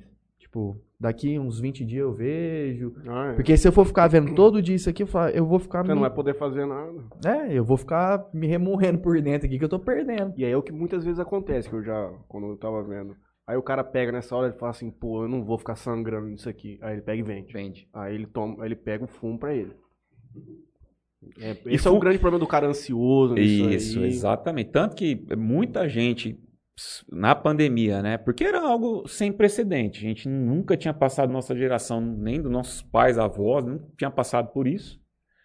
A gente não sabia o que ia acontecer, né? Então tinha nego comprado em ações, fundo imobiliário lá em cima, começou a cair, cair, cair, cair. Esse, esse processo de cair é gente vendendo. Uhum. Quando cai muito, é gente se desfazendo do produto do investimento. E a compra é a mesma coisa, é, é só o inverso. Gente querendo comprar, pagando qualquer preço. Então o, trem não- o preço não para de subir. Oferta e demanda, basicamente. E aí, é, na pandemia, o, o que a gente estava falando aqui, com- eu estava falando com o Matheus, acho que não sei, não sei se você estava, Franley, mas na pandemia, quem estava com caixa naquele momento, chegou um determinado momento, falou, meu, beleza, caiu, despencou, tal, mas pera lá. É com o pensamento mais ou menos que você teve, Franley. O que, vai acontecer? Vai, vai... Não, peraí, vou começar a comprar um pouco aqui. Bom, já É. caiu 60 mil pontos. Se cair mais 20, eu seguro a onda, pô. Né? Mas se subir mais 40, por exemplo, aí beleza, eu tô bem. Então teve gente que pensou assim, mas teve gente que realizou. Uhum. Que chegou lá no final, lá, lá no fundo, ah, não, vou fazer, vou vender isso aqui. Não aguentou segurar. E realmente realizou prejuízo. Eu ia contar uma história, é, da- foi quando logo que eu comecei, né? Que é da, da Vale da Petrobras, na Lava Jato. Cara, a Vale, a Petrobras, a Vale é o, é o melhor exemplo. A Vale, ela chegou, na época da Lava Jato, a custar 6 reais, cara. Eu tava na, na assessoria já. 6 reais. Vocês acreditam que a gente tinha medo de orientar Os caras a comprar. a comprar? Porque a gente tem vários exemplos de ações que caíram e não pararam mais de cair. Mas você vê a Vale, bicho. Pô, uma das principais empresas mundiais de administração de minério de ferro. Milhares de, de empregos, de trabalhadores, outros bra vários braços, né? Uma empresa gigantesca, cara. A seis reais. bicho. Hoje eu olho e falo, cara, pô, bateu quase 130 no final do ano passado. Pra colocar o carro lá a 6 reais. Aí eu te falo, né? Isso, isso aí foi em 2000 2015, 2016. Então, vamos botar seis anos? Seis anos. Cara, se você tivesse comprado é, mil reais de vale naquela época lá, é claro que você não ia acertar o olho da mosca, mas ficou um tempo no 6, cara. Isso que eu, eu lembro assim. Se não tivesse comprando Não foi 10, assim, ó. tava bom demais. Não foi assim, ó. 10 pra ficar fácil. Isso, de 10, fazer o- né? Não foi assim, bateu 6 e voltou. Não, ficou ali, trabalhou 6, 7, 6, 7 tal. Depois começou. Cara, você vender a 120, 130, depois caiu. Agora no fim do ano, cai- no final, no fim do ano caiu, caiu bastante. Mas chegou a isso, olha só, cara. Sabe? Então, nessas horas, que é mais ou menos o que você pensa. Própria Petrobras chegou a 4. Depois bateu 40. Deu um de quase 20% ao ano. Eu falo, o que te paga isso? Então, a questão do- da pessoa pensar que ela vai, ah, não, vou entrar na bolsa, tal, vai ganhar um dinheiro de um dia para noite, não vai. Mas se ela tiver atenta às oportunidades, pode em seis anos ela colocar o capital dela dez vezes mais do que ela e aplicou. Tinha até anotado. Só que demorou seis anos. Eu tinha até anotado aqui pra falar, já tinha comentado com o nós já falamos disso, que o, tem um, um vídeo viralizado do, do, do Thiago Negro lá, do Primo Rico, Primo né? rico. que ele fala, você tinha cinco, você comprou um iPhone em 2015, É. você comprou, acho que era, sei lá, 3 mil reais. Se você tivesse comprado 3 mil reais em ações da Magalu, hoje devia ser 2020, Nossa, eu vi esse movimento. hoje você teria um milhão de reais. Uhum. Porque aí também é uma leitura de mercado, você entender quais são as tendências de o que, que ia virar o e-commerce e tudo mais, Sim. ainda mais que teve o boom da pandemia e tudo. Uhum. O cara que tinha 3 mil reais fez um milhão em questão de 5 anos. Agora ela despencou, né? Caiu Sim. se- 75%. Só... Aí o cara que segurou também agora, amigo. Cara, eu vi, Nem o iPhone, mas ele compra. eu vi esse movimento da Magalu e eu não, não, pai, o cara vai ter se arrependido de não ter comprado o iPhone. Eu vi esse movimento da Magalu, cara, porque ela teve um, um split, né? Split é quando você a, a preço da ação ela chega a um valor tão alto que é, pega o, o valor dela e divide. Então, por exemplo, você tem um- uma, um- uma ação da Magazine Luiza e você pagou, sei lá, 100 reais, sei lá, 50 reais tá 100. Aí de repente eles pegam e falam, não, agora você tem 4 de 25 Uhum. sabe? Isso é o split. Então, quando a ação começa a ficar muito cara, eles fazem isso, né? Cara, essa Magalu começou, bicho. Nessa época aí que o primo Rico comentou, foi o seguinte. Mas começou, 50 reais uma ação. Aí, cara, um tempo depois, assim, bateu 100. Aí, conversando com os clientes, pô, não comprei a 50, não vou comprar a 100, né? Bom, ela chegou a 200, bicho. Aí. Ela chegou a 200. Ou se você tivesse comprado a 100, você ia fazer 100%, ou seja, o dobro, você ia do- dobrar o teu, teu dinheiro. Então é muito essa coisa de você estar acompanhando e tal. O brasileiro ele está começando a acordar para o mercado financeiro, começando a, ficar mais curioso. O negócio não é você ser um expert na, na, na bolsa, né? mas você saber como é que funciona, ficar de olho ali, quietinho, com o teu caixa. Deu uma oportunidade, bicho. Entra. Entra com um pouquinho, coloca ali e tal. É uma poupança. É, vai Ah. colocando ali, caiu mais pouquinho, pá, coloca. Pô, chegou num ponto ali que fala, ah, acho que não vai dar certo isso aqui, hein? Faz uma, tira, mas não faz uma coisa que vai te prejudicar financeiramente, né? E as oportunidades existem, eu vi várias delas. Teve a Lava Jato, teve o Joesley Day, que foi 18 de maio de 2016. Joesley Day é da JBS, foi uma gravação lá do Joesley, né? É, vazou lá, isso mesmo, do Temer. Cara, JBS chegou a 6 reais no dia. Os caras, Beto, o que eu faço? Compra, bicho, compra JBS gigante, cara. Né? Gigante. Valendo 6 reais, pô, não demorou dois dias, tava 12. Entendeu? Então, essas oportunidades que vão aparecendo. E a gente tem que estar atento. Você não, não vai acontecer isso do dia para noite. Não vai acontecer. Mas, pô, igual eu falei, se você comprasse Vale naquela época lá, 10 reais que fosse, se você esperar 6 anos, você teria feito muito dinheiro, entendeu? E talvez essa é a grande sacada do cara que tá dentro do mercado, do, do cara que só Surfa mexe de uma maneira amadora. Porque o cara, ele, ele tem essa leitura. Aham. Mesmo que ele não tenha, só que como ele tá dentro do mercado, ele vai receber essa leitura do que fazer. Sim. É. E, e, Se e você não quer colocar dinheiro numa banca, você tem que ser um cara que é amigo do Beto. Porque aí você vai tomar uma cerveja com o cara no final de semana, você fala assim, Beto, e essa semana vamos fazer o quê? Nossa, que mas, aí você não vai aí, pagar pra- coletagem pro cara, mas, nada, e vai mas, mas, dinheiro. cara, isso acontece muito. Que vem na, no- de, de- É? é, de WhatsApp, Instagram, vem muito, cara, vem muito mesmo. Eu, eu falo, eu, assim, eu não. Tem uma boa pra É isso que eu hoje? ia perguntar. Qual que é a boa da... Olha, Semana, o que que tá... É porque você mexe mais com, com é, dólar, né? isso que eu ia falar. As ações, eu tô assim, bem por fora, Uhum. sabe? É, eu tenho uma carteirinha.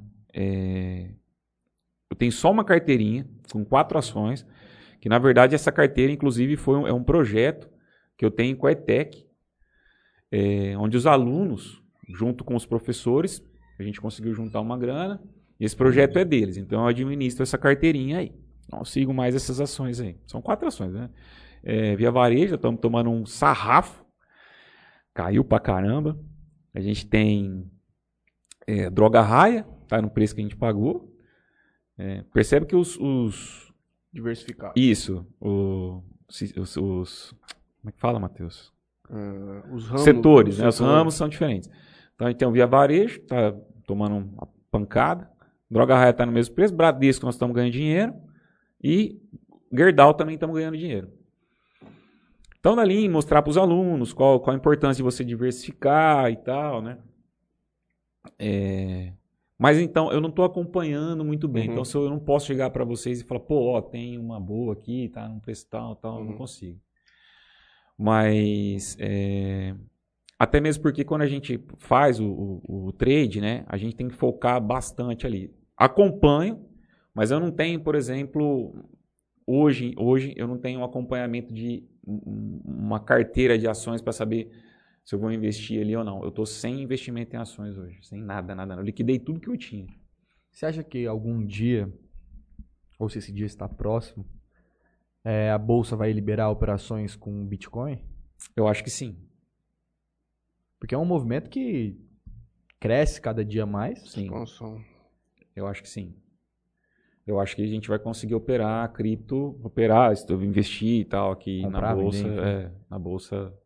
Acho que não vai demorar é, muito é, tempo. Você faz isso, mas de uma maneira paralela, né? É. Você consegue operar uma bolsa de valor de cripto, mas não é na, B, na Não é a B3. Não é a B3. Não é a B3. Acho que hoje a, mais famosa acho que é aquela Binance. É. Aí você tem que fazer o seguinte raciocínio. Os caras ali é o capitalismo puro. Ele vai fazer a seguinte pergunta. Eu, eu mexer com cripto, eu ganho ou perco dinheiro? Ah, eu ganho, então eu vou fazer. Só pode demorar um ano ou dois, mas eu não vou ficar fora desse dinheiro também. Ah, os caras ganhando. cara querem onde tem. Os É caras querem ir onde tem. Vamos lá, Rosimeire Silva. Querido amigo Beto, meu colega de trabalho na ETEC, já fiz consultoria com ele. Tem muito Verdade. conhecimento na área de finanças. Parabéns. Obrigado, Meire. Kleber Herrera. Parabéns ao grande profissional de investimentos Alberto Gandur Lopes e parabéns ao Interior Cash. Escolheram a dedo, esse é o cara. Muito obrigado, Juninho. Valeu, professor. Juninho não. Professor Rubens Peru da. Caixa, que trouxe esse Rubens nome da meia. Leonardo Mesquita. Eu sou mega viciado nessa temática de investimento. Depois de quase um ano, consegui essa harmonia de apetite ao risco Uhum. com a primeira carteira, com a própria carteira. A melhor Então, só- parte é dormir tranquilo e deixar lá. Só penso na hora do aporte. Legal, Léo. Leandro, o cara vier e pergunta: Beto, você acha que o nosso ministro da Economia está fazendo um bom trabalho? Eita. Sempre tem. eh, Essas aqui são clássicas. Cara, tem muita coisa boa acontecendo, mas poderia ser melhor? Poderia. Mas, assim, é, desburo- desburocratizou muita coisa, é, principalmente para as empresas, né, pequenas empresas. É, economicamente falando é difícil, Leandro, porque assim, cara, a gente não pode esquecer que a gente está na pandemia, né? É que eu sempre falo do governo Bolsonaro. É Tiveram um- difícil, uma- cara, você analisar. Agora sim, teve muita coisa voltada para o livre mercado, né, que, é, o- que é, um- é uma linha que eu gosto mais, assim, sabe? É, Poderia ser melhor? Poderia, né? Mas é uma coisa, por exemplo, a gente tem que lembrar que a inflação está no mundo inteiro, no próprio Estados Unidos, que a inflação era zero, os caras torcia para ter inflação, né? Tá batendo quase 5% lá no ano, entendeu? Coisa que é ó, inédito nos Estados É. Unidos. O barril de petróleo hoje bateu 90 dólares. Fazia muito tempo que não chegava nesse preço. Né? Só para vocês terem ideia, na pandemia ficou negativo. Não sei se vocês lembram lá, que você- fizeram até meme, né? Você comprar um, um contrato de, de barril de petróleo, um contrato futuro de petróleo, você não ia receber nada. Tinha um meme lá. Uhum. Já tá 90 dólares, você subiu pra caramba mesmo. Então, assim, é, tem muita coisa acontecendo que a gente muitas vezes é, coloca nas costas do próprio ministro, né, do governo, e na verdade é uma coisa mundial, é uma coisa que está acontecendo em todos os países. E que o Brasil, cara, é, se for ver falar nesse negócio da inflação, que é o que pega, né? Combustível caro, energia cara, e começa a ficar louco, realmente né? todo mundo depende do consumo. Todo mundo depende. a, a- a inflação é uma média de tudo, mas Isso. você do que a maioria da galera consome são umas coisas específicas que também sofrem esse reajuste muito grande. É. Exatamente. Aí você pega, por exemplo, a parcela da população que consome aqueles produtos que mais subiram, a inflação para eles não está 10, Uhum. está É. 50, está 100, dobra, né? Então, assim, cê- e, e se- quando você fala em, em alta de preço de combustível de energia no Brasil, sobe tudo, porque É um reflexo direto. transporte é rodoviário, né?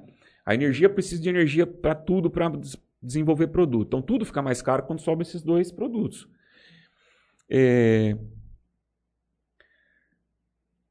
Eu esqueci que eu Eu, tava eu falo que o falando, Bolsonaro. o- Do eu, vou, eu vou- O Bolsonaro teve um azar muito grande, assim como todas as pessoas que estão em cargos executivos, de ter vivido a pandemia por inteiro. Você não consegue fazer uma análise macro do que seria um projeto de finança, um projeto econômico de um governo, sendo que ele teve que despender toda a concentração dele para salvar um problema gigantesco. Exatamente. Tiveram um azar muito grande. Aí Muito grande. você conseguir fazer uma análise macro do que, que o Paulo Guedes poderia fazer num cenário normal, não vai ter como. Não tem como você fazer uma comparação justa, né? Uhum. É igual, por exemplo, isso que você comentou é muito legal, Matheus, porque saiu uma, uma pesquisa, não é pesquisa, uma, esti- uma esti- uma estimativa, uma estatística do Biden em relação ao crescimento, em relação às coisas dos Estados Unidos e tal, o- só que anual, né? E o do Biden está muito acima de todos os outros presidentes. Por quê? Porque ele, exatamente, porque teve transição na pandemia, né, nos Estados Unidos. Uhum. Você teve a mudança de... de Ele já pegou vacina comprada. ele já pegou com a vacinação e ele já pegou a economia voltando. Então não tem, não tem como você fazer uma comparação né, dele com o Trump ali. Por isso que, hum, até inclusive na matéria que eu li, estava uma, uma comparação injusta. Uhum. Né? Porque não, não tem como você comparar um que pegou o pior, o pior Momento, momento da pandemia com um que pegou a coisa voltando mais ou menos no- né, no- ao normal. É a mesma coisa que você falou. Como que eu vou comparar o Paulo Guedes, que pegou. ah, e aí, Leandro, peço até desculpas, né? Mas como você vai comparar o Paulo Guedes num ambiente normal com o ambiente que ele viveu, né? Tendo que dar auxílio emergencial, fazendo um monte de coisa Sim. para a população, tendo que. O cenário político também foi muito agravado com isso, porque teve uma, uma cisão muito grande. Não, Sim. O Bolsonaro, vamos me perdoar, se fudeu nessa pandemia. Se fudeu. Inclusive, e os caras que estão com ele ali, né? É. Vamos lá. Jorge Luiz Gregório, é isso aí, Ellison Nir. Day trader não é investimento, é profissão. Meu pai deu uma boa noite aqui pra gente. Gustavo Balbino, olá, salve, saudades. Nós que estamos com saudade do senhor Gustavo Balbino. Está passeando. Ellison Nir, naquela época a renda fixa era muito bom. Selic 14,25, inflação 4,5. Hoje Selic 9, inflação 10. Verdade, hoje a Selic perde da inflação. Cenários bem diferentes. Jorge Luiz. Le- Opa! Jorge Luiz Gregório. Só perde quem vende na baixa. Quem tem paciência e calma continua portando e ganha lá na frente. Vai, Juninho, da Márcia Gandur. Márcia Gandur manda um boa noite. Opa, boa noite, mãe. Aí ele, ela manda, gostando muito. Que competência, meu filho. Muito. bom que mãe é só elogio, né, velho? Tiago Desan. Opa. Boa noite. Abraços, Betão. Valeu, Desan. Desan foi companheiro de basquete meu. Por isso que, inclusive, jogou profissional comigo lá em Santa Catarina, tudo. Jorge Luiz Gregório. É, é, umas, é várias ações aqui. né? Petrobras. Petrobras, Itaú e Vale. São três coisas lindas para estratégias com opções. Caiu, compra. É inconcebível você pensar que essas três gigantes vão quebrar. É, exato. Só que aí que tá, você vai ter uma, um aumento mais constante. Ele não é uma empresa. de- Ela é tão sólida que ela não vai reinventar a roda dentro do mercado. Então ela não vai ter uma expansão bizarra. Um aí boom, depende né? do seu perfil. não vai ter né? um boom. é o Exatamente. ponto. Por isso que é o Compra, Caiu comprou, né? É. Se vai comprar agora, não vai acontecer nada. vai Eu me ali. lembro na, quando um pouco antes do, do Bolsonaro entrar, as ações da Taurus, acho que é Taurus que chama, Nossa, de- explodiu, de, né? arma. É. E aí o Bolsonaro entrou, ele já fez um, uma coisa Negócio lá de, de Pra facilitar a pra compra. facilitar a compra, a ação do negócio foi lá nas É, alturas. Explodiu, cara. E depois Eu lembro veio disso. voltando do Voltou, jeito que era. voltou. Aí tem um problema, uma coisa que a gente pode falar, que chama inside trading. Inside Hum. information, que os caras falam, que é Sim. tipo. Vai ter isso aí, aí o Bolsonaro já fala assim, porra, ele não pode, é um crime. Você avisar o mercado o que, você, como governo, vai fazer pra manipular uma ação. Complicado. Uma série muito boa que fala de, de, de ação, dessas coisas de manipulação de mercado, chama Billions. Do, da, da Billions, Net- excelente, é, da cara. Netflix. Excelente. É muito boa. Tamiri Souza, boa noite. Vera Regina Especiato, boa noite, Beto. Obrigado pelos esclarecimentos. Abraço. Grande Vera, boa noite. Jorge Luiz Gregório, eu acredito que quando as criptos chegarem, chegarem na bolsa é porque a coisa já foi regulada pelo Estado. Logo, pode não ser tão atrativo assim no futuro. Pode ser, Ela vai perde um pouco, né? Da... pode ser. E o Leandro agradece pela resposta. Tem alguns. Existe alguns países que, que, que já conseguem. Que na bolsa deles eles já fazem é, compra e venda de, de cripto? De cripto? Ah. Não sei. Eu sei que tem né? alguns países que não, não pode aí, ter. É, eu, eu- como eu te falei, Franley, eu, eu não sei, né? Eu sei que Vamos existe. mudar um pouco aqui o papo. Vai lá. Se o senhor é um empreendedor. Tinha anotado aqui, porque eu vi que vai abrir mais uma pizzaria aqui em Jales, ali na rua 2, a Veneza, ali ao lado do escritório do Matarugo, na Já esquina. existe, já. Pra esquina, mas eles estão reestruturando, é um novo local. Como você vê o mundo do empreendimento? Pensa ainda em voltar pra isso? E eu tava com esse negócio da, da pizza, porque. Cara, que fórmula? É uma fórmula de sucesso que você conseguir fazer. Você que já teve uma experiência que talvez não tenha sido tão agradável, vamos colocar assim. Cara, eu vejo hoje que, pelo menos no ramo alimentício, pra quem quer vender coisa assim à noite e tudo mais, eu vejo como aquilo, se você conseguir montar um formato redondinho, você vai ganhar dinheiro, cara. Porque eu vejo como uma opção mais barata para uma família, por exemplo. O cara quer pô, comer fora com a família, se ele vai comer quatro lanches, é 100 conto. Ele come uma pizza em quatro, 50 reais. Pedir um combinado japonês. Tá ferrado. Aí não, Não tem nem, nem cara entra tem na... dois filhos de 12 anos não pode no japonês, não não tem como. Cara, seguinte, é, eu falei isso aí, Matheus, mas assim, a gente, cara, não conhecia nada, Uhum. sabe? A gente, depois, no fim ali, que a gente foi aprendendo. Pra você ter ideia, a gente, é, é, nos primeiros tempos ali da pizzaria, a gente, o, o pizzaiolo fazia pizza no olho, cara.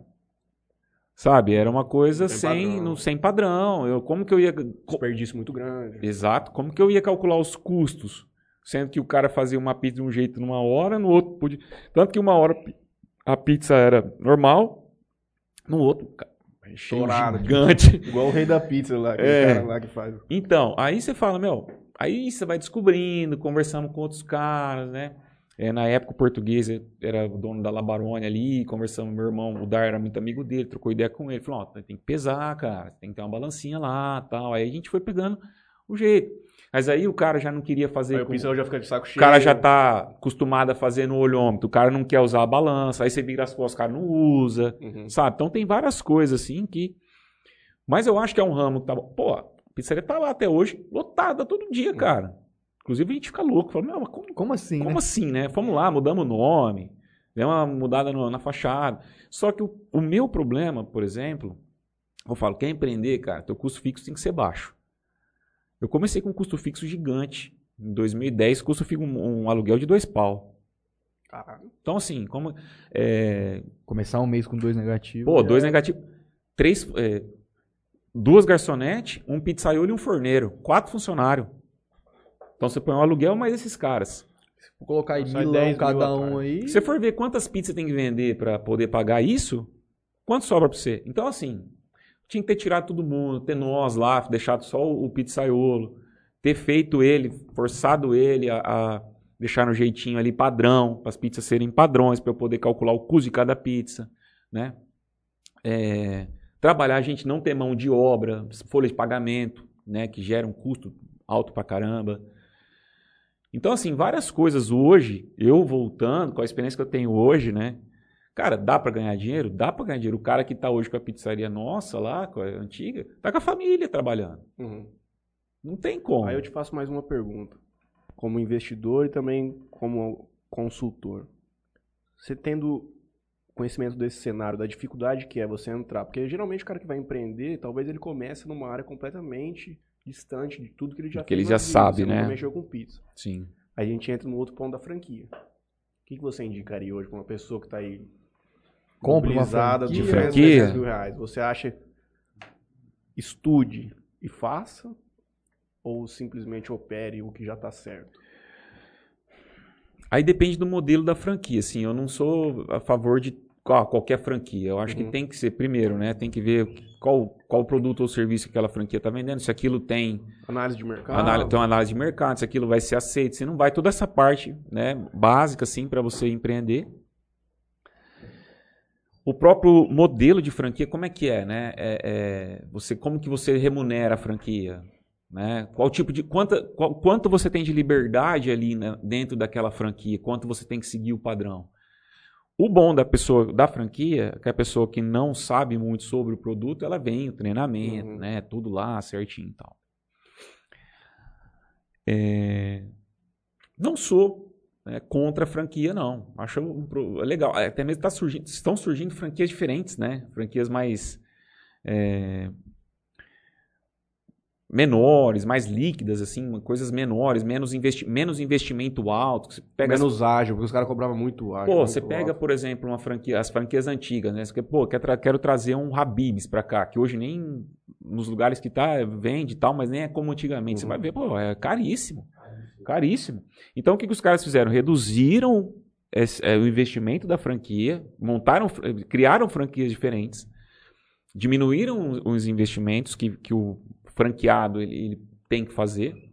Isso tornou mais fácil Do cara né, ter o retorno cara- principal dele, pelo menos. do cara ter o retorno e do cara entrar no negócio. Uhum. né? Então acho que isso, isso é um legal, uma coisa bacana da franquia. Agora, se o cara não quiser franquear, se ele quiser partir mesmo, Ser um franqueador, talvez. Ele Talvez, cabeça. exatamente. Se ele quiser partir pro lado de trás do balcão, Aumenta um pouco a temperatura desse ar, mano. Tá frio demais. tá frio mesmo. Puta que pariu, mexe aí. Tá frio mesmo, vocês estão. dizer C, mano, tô tremendo aqui. Eu cara, também tô, cara. Há de umas semanas pra trás tava. Colocava semana 16 vai passar calor. Tava, tava complicado. Ah, hoje tá fresco, hoje Hoje tá tá fresco. gostoso aqui. Mas tá chovendo três dias, né? Mas assim, aí tem que estudar, Matheus. Aí o cara tem que. Que case de sucesso chama-se Império da Pizza, hein? Caramba, Nossa, cara. Nem me fala, bicho. Eu me lembro do, do início, pelo menos o que eu vi, era lá da minha casa ali, onde é o webcam ali hoje. Sim. Eu lembro até do flyerzinho dos caras, branquinho e verde. Esse é um cara que a gente tinha que trazer aqui pro cara contar toda a história Tinha, dele cara, também, sem dúvida. Tinha uma mesinha só na frente. Tanto que pra você ver como que é o mercado, como que as coisas acontecem. O Abelês nadava de braçada na cidade, Sim. com um ticket caro. Caro. Ainda foi. ainda- sempre foi, não, sempre é. foi. Uma pizza excelente, mas ela tinha um ticket muito superior ao Sim. que era a média. O cara entrou com uma pizza barata, foi, foi vindo, foi vindo, foi vindo. Foi E é o tomando que é espaço.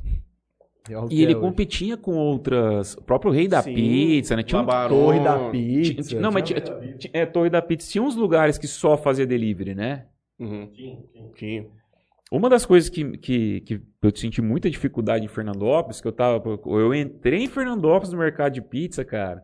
Surgiu, assim, pipocou pizza delivery, nove reais. O cara não tinha um salão, não tinha uma mesa, não tinha nada. Ele só tinha uma porta, motoboy. moda Dark Kitchen, que os caras falam. Exato, cara. E, e- e lá em Fernandópolis tinha muita gente de P público e tal. Esses caras não é tem grana. Botou a pizzaria e foram pros caras. Pô, total, bicho. Então, eu, eu- foi muito assim, cara. Foi coincidente. Fratelli. Chama até hoje. Fratelli. Chama. Fratelli Pizzaria. E hoje não tem muito. Fratelli, dessas- que era eu, o Dar Delivery só? e o- e o meu primo de sócio. Fratelli é primo em italiano. Hoje não tem muito de- dessas, dessas pizzarias só delivery. Pelo menos não Pois é, não muito. tem mais. Aconteceu nessa época, bicho. É, cara, é Nossa, difícil. já eles tinham várias. Tinha. Várias. E a, várias. e a, a que deu certo foi o Império, né? Assim, que conseguiu. Que deu esse up aí foi o Império, né? Vamos lá, Gustavo Balbino, vou até pular os outros comentários. Já que o assunto é finança, economia, me digam qual o caminho para o sujeito que recebeu um alto valor de IPTU. Deve pagar, economizar ou procurar um advogado e protestar? Procurar um advogado ou protestar? Fala aí, Matheus, é com você. Em primeiro lugar, eu acho que você tinha que dar uma desligada, o IPTU está te fazendo mal já. Todo o trabalho já foi feito, agora nós temos que aguardar a manifestação das da Autoridade. de quem tiver que falar alguma coisa a respeito, Gustavo Albino. Nós vamos fazer um programa especial aqui sobre IPTU. O senhor estará convidado, que é o especialista. Vamos fazer só sobre IPTU. Eu, Gustavo Balbino, eu queria que você, como especialista no caso, desse o seu conselho aqui para nós. Em meu nome, eu contrato o senhor como meu procurador, tá? a procuração está dada, pode falar por mim. Paga ou reclama? O que, que o senhor acha? Enquanto isso, nós e vamos reclama. vendo aqui as outras coisas. Kleber Herrera, esse Jorge é um corneta. Começou a mexer com bolsa, perdeu até pouco dos cabelos que tinha. Vai dar aula, grande Jorge. Abraços. Vitória Gandur Pigari, excelente live. Parabéns a todos. Ô, Vitória é minha prima, cara, médica lá em Roraima. Olha lá. Obrigado, Vicky. Um beijão.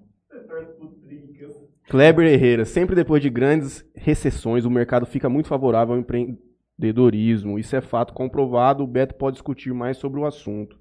Comenta aí, Betão, diz o Kleber.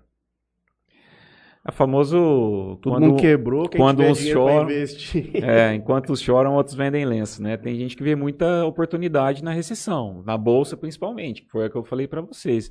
E cara, olha o tanto de empresa que abriu delivery, que a pessoa tá fazendo na casa dela, né? Ela não tem um gasto com aluguel, ela não tem um gasto com funcionário, ela começou a fazer, por exemplo, macarrão e começou a vender num aplicativo delivery, né?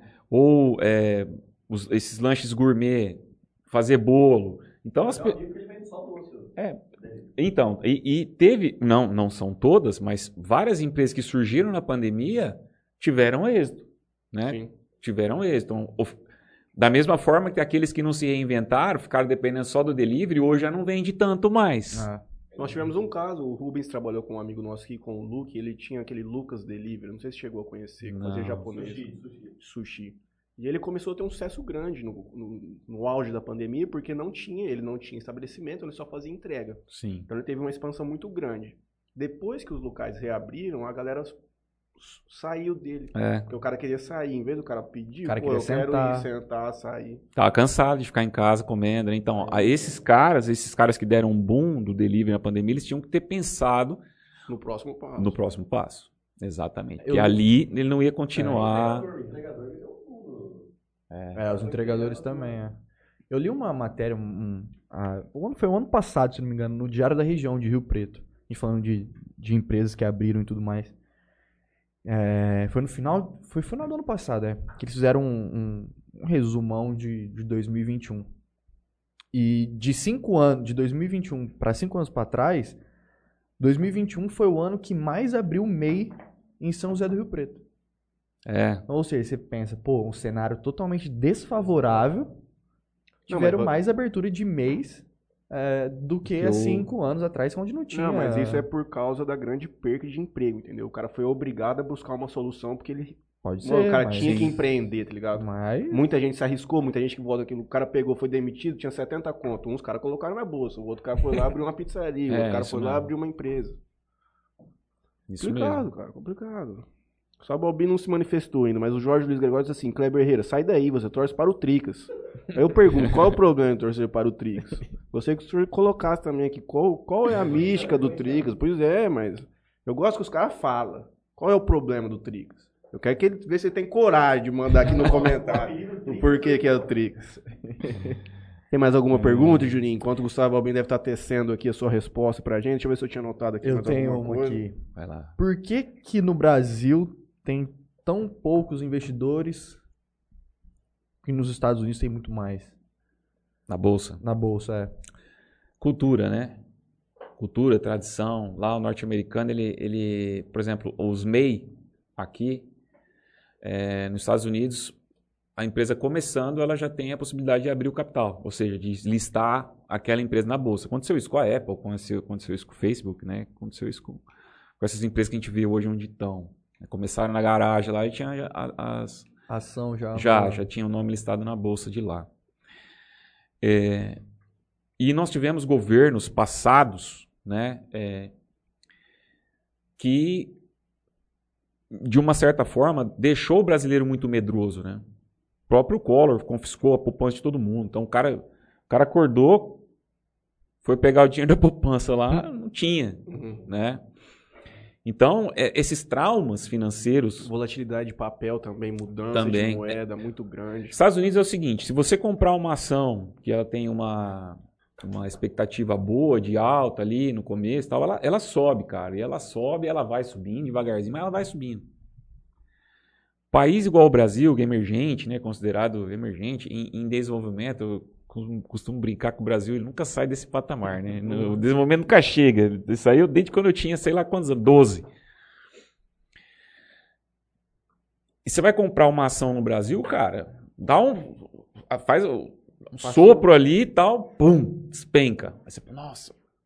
Então, pessoas que entraram na bolsa, quebraram, né? Não souberam ali fazer. Então, Franley, tem essa questão da tradição, da cultura. No povo norte-americano, ele gosta.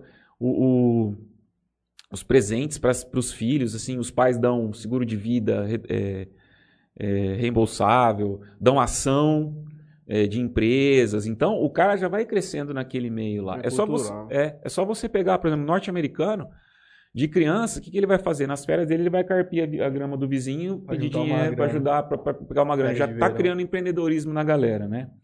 Então lá a cultura deles é diferente. Mas eu acho que o brasileiro está olhando um pouquinho mais para a bolsa agora.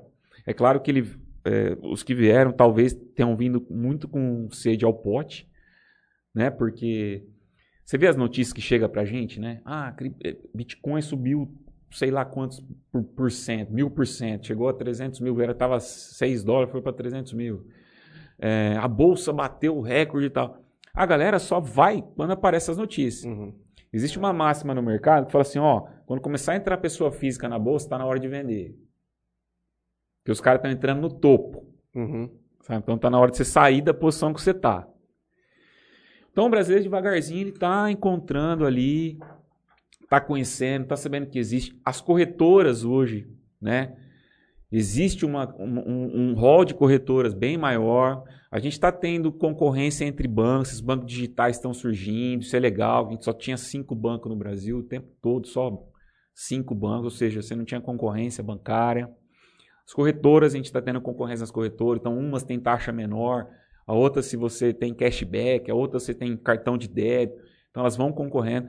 Tudo isso ajuda para o brasileiro começar a olhar de uma maneira mais legal, olhar para a bolsa e falar, pô, dá para fazer isso, não vou ficar rico, né, do dia para a noite.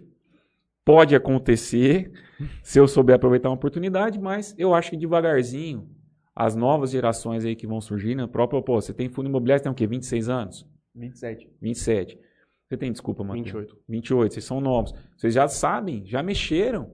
Eu, com 27, 26, 28 anos, eu nem sabia como é que funcionava a bolsa, cara. Então, assim, eu Lobo acho que já está melhorando. Lobo de Wall Street anos 90, Nossa, 80. Os caras faziam captação de venda de, de ação por telefone. É. Os caras ligavam na casa dos caras. Se você tivesse lido o livro que o pai te deu lá, Aventuras Empresariais, em 1930 os caras já tinham quebrado a bolsa. já tinha quebrado, verdade. Os caras já tinham uma cultura de mexer, porque aí também entra numa questão mais de perfil. O Brasil, por ter sido sempre um país mais pobre, ele foi sempre um país mais conservador em o que fazer com é o dinheiro. Lá, como o cara tem mais acesso ao dinheiro, então ele tem mais como dispensar o dinheiro de uma. Ele falou assim: ó, vou deixar isso aqui de lado, vou arriscar isso aqui. Os caras mexem com isso aí já faz muito tempo. Muito cara. tempo. Muito tempo. Vixe, aqui no Brasil, pergunta pro teu pai se algum dia na vida dele ligar pra, pra vender ação de bolsa por telefone. E vai eu... falar pra ele comprar uma ação de bolsa. É, ah, ah, é. Vai, vai, vai caçar o que fazer. É isso mesmo. Vou comprar dólar, vou comprar ouro, é. vou comprar casa.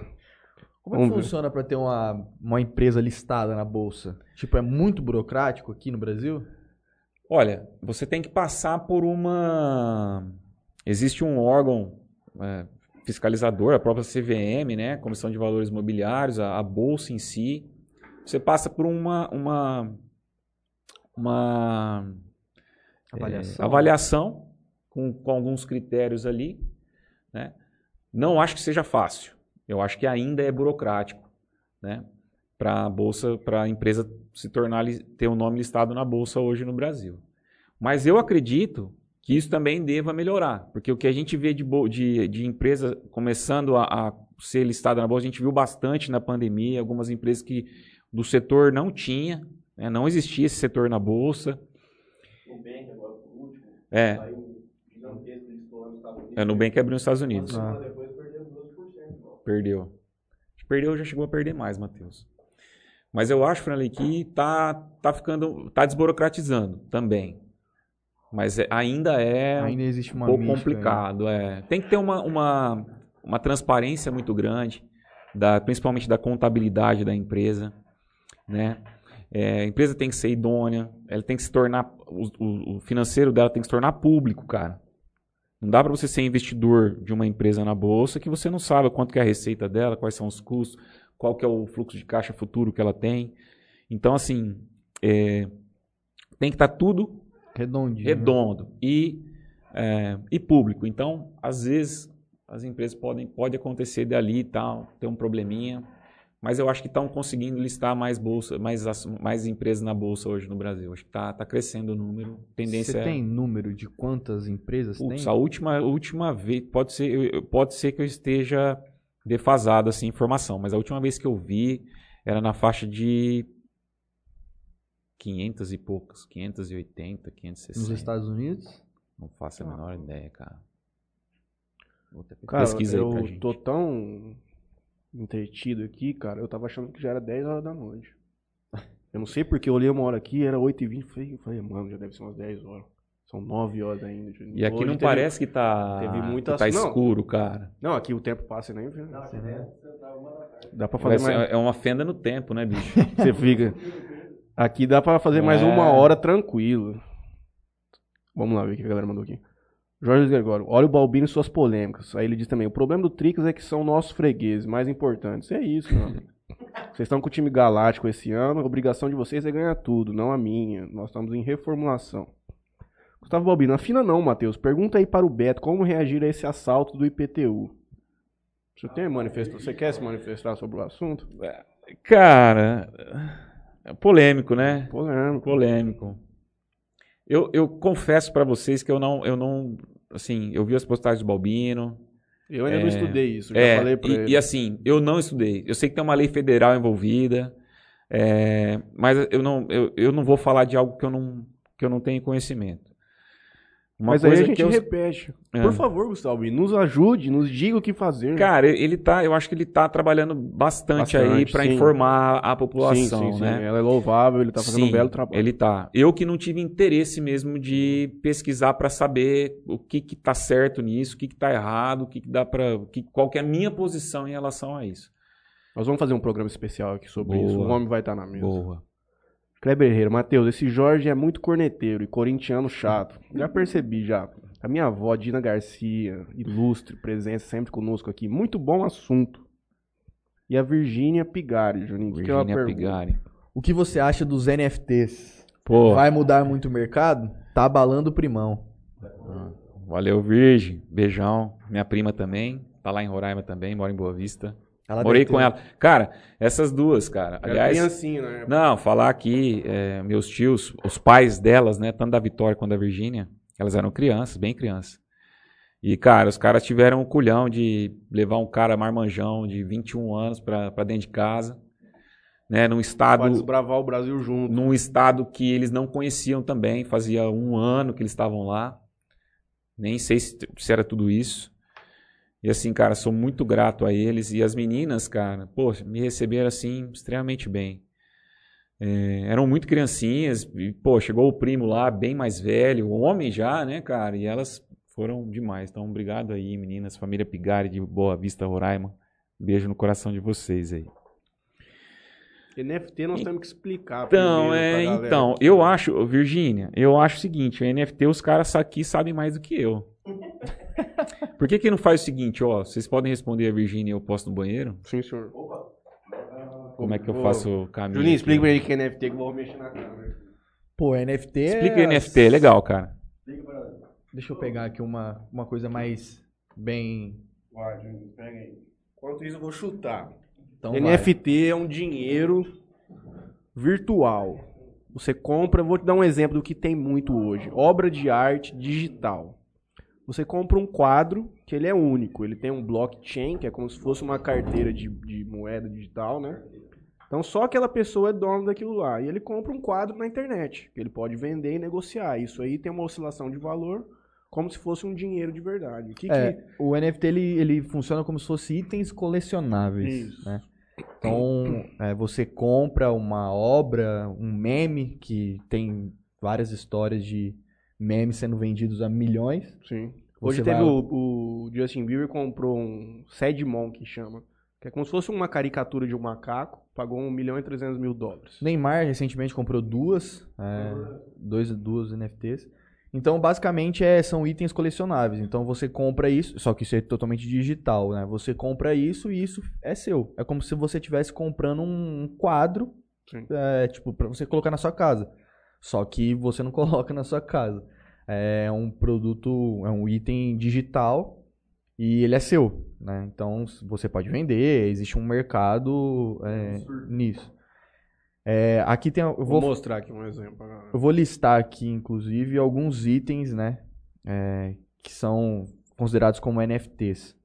É, trabalhos artísticos, itens virtuais dentro de videogames, moedas digitais, avatares, música, colecionáveis, como cards digitais, ativos no mundo real tokenizados, desde imóveis e carros, ah, terrenos virtuais, que aí a gente já entra no- na parte do metaverso, né? Uhum. essa parte de terrenos virtuais, é, e vídeos, enfim. Isso basicamente são os NFTs. Hoje eu acho que o que o que está muito em alta é a parte de, de jogos NFTs, né? Aqui, É. 7 milhões de reais esse vídeo. Nossa. você comprou também, né? Então assim, é- o lance dos jogos de NFT, né? São Aí o Juninho manja. pensa que você tá você lembra da época de Orkut? Sim. Lembra que tinha um joguinho lá que chamava Colheita Feliz. Colheita feliz, famosíssimo. Todo mundo jogava Todo aquilo lá. mundo. Então ali tinha moedinhas do jogo. Sim. Pensa que os, os jogos de NFT, aquelas moedinhas, elas valem dinheiro na vida Tem um real. valor Ela mesmo. tem um, um valor. E o valor delas é basicamente um... um- um- tem um, um estudo, uma conta e tal, mas ela acompanha o valor do Bitcoin. Né? Então, assim, Bitcoin está em baixa, os, os valores dos tokens de NFT também vão ficar em baixa. Acompanha a tendência, né? Sim. Mas é aquele, é mais basicamente aquele caso que a gente estava que a gente estava comentando antes de, de acontecer. Aham. São jogos que te pagam para jogar. né? Alguns, algumas pessoas perdem porque é, alguns jogos, às vezes quem, quem cria são caras lá de Israel, a- da puta que pariu. Até chegar. O cara cria o jogo lá, o cara recolhe lá milhões e milhões, dá três meses, o cara fecha o jogo e tchau, um abraço. Então tem que ter muito cuidado aí ness- nessa parte de dos jogos de NFT, né? Se você não achar o link dedicado da moeda, você já perdeu dinheiro, né? É, tem, Ah. tem umas corretoras lá que. Tem muita. Igual a gente tá falando de fraudes, né? Uhum. Então, tipo, tem muitos jogos que muitas pessoas são fraudadas. De, de, de- eles chamam de scam. Aham. Então, Já ouvi é, falar. eu tenho, por exemplo, eu sou dono de um jogo e eu tenho a carteira lá onde quando você compra as moedas, vai pra minha carteira. Sim. Só que aí você tá conversando com o seu amigo Leonardo que falou: aqui, ó, o jogo XYZ, compra lá, tal, aqui tá o número da carteira. Aí você manda, a carteira é dele, não é do jogo. Ah, Então, a- e você sabe como que o brasileiro é, né? O lance do ganhar dinheiro fácil, acha que vai ser de um dia pra noite sim. Você vai ficar rico. E muitas vezes a galera se emociona e Acaba É, entrando numa dessas aí. eu já vi muita gente pegando empréstimo pra poder jogar esses jogos Sim. e aí dá dois, três meses o jogo acaba. e Juninho, você cara- ouviu esse cara que pegou dinheiro pra colocar no secar? Vixe, vários. Te falei, há um mês atrás tava 16, hoje tá um 16 Ah, reais, foi hoje esse tá aí? um centavo. O cara Papel. pegou empréstimo É. pra, pra, pra entrar. É maluco. Uma coisa da- que eu posso falar, assim, do metaverso, né, do que faz parte, o NFT faz parte desse, do, do- desse novo, essa nova realidade aí, é, viu, Vir? Seguinte, tem vários fundos de investimento já focados nessa realidade, né, então, que investem uma parte do capital do fundo em empresas que estão voltadas ao meio do metaverso, de algumas NFTs e tal. Né? Então, é, já existe fundo de investimento relacionado a isso. Então, por exemplo, ah, não quero investir diretamente de alguma forma direta ou em NFT, em jogo, metaverso em si. Você tem os fundos de investimento que tem uma parte do capital aplicado em algumas outras coisas e uma parte do capital aplicado é, em empresas envolvidas nesse meio. Então, você pode surfar uma onda, né? É, se isso realmente bombar da maneira que muita gente está achando. Porque tem gente que acha que vai flopar, né? Tem gente que acha que, É. que não vai dar muito certo. essa realidade do metaverso. Não sei qual. Eu não sei, eu não tenho opinião formada.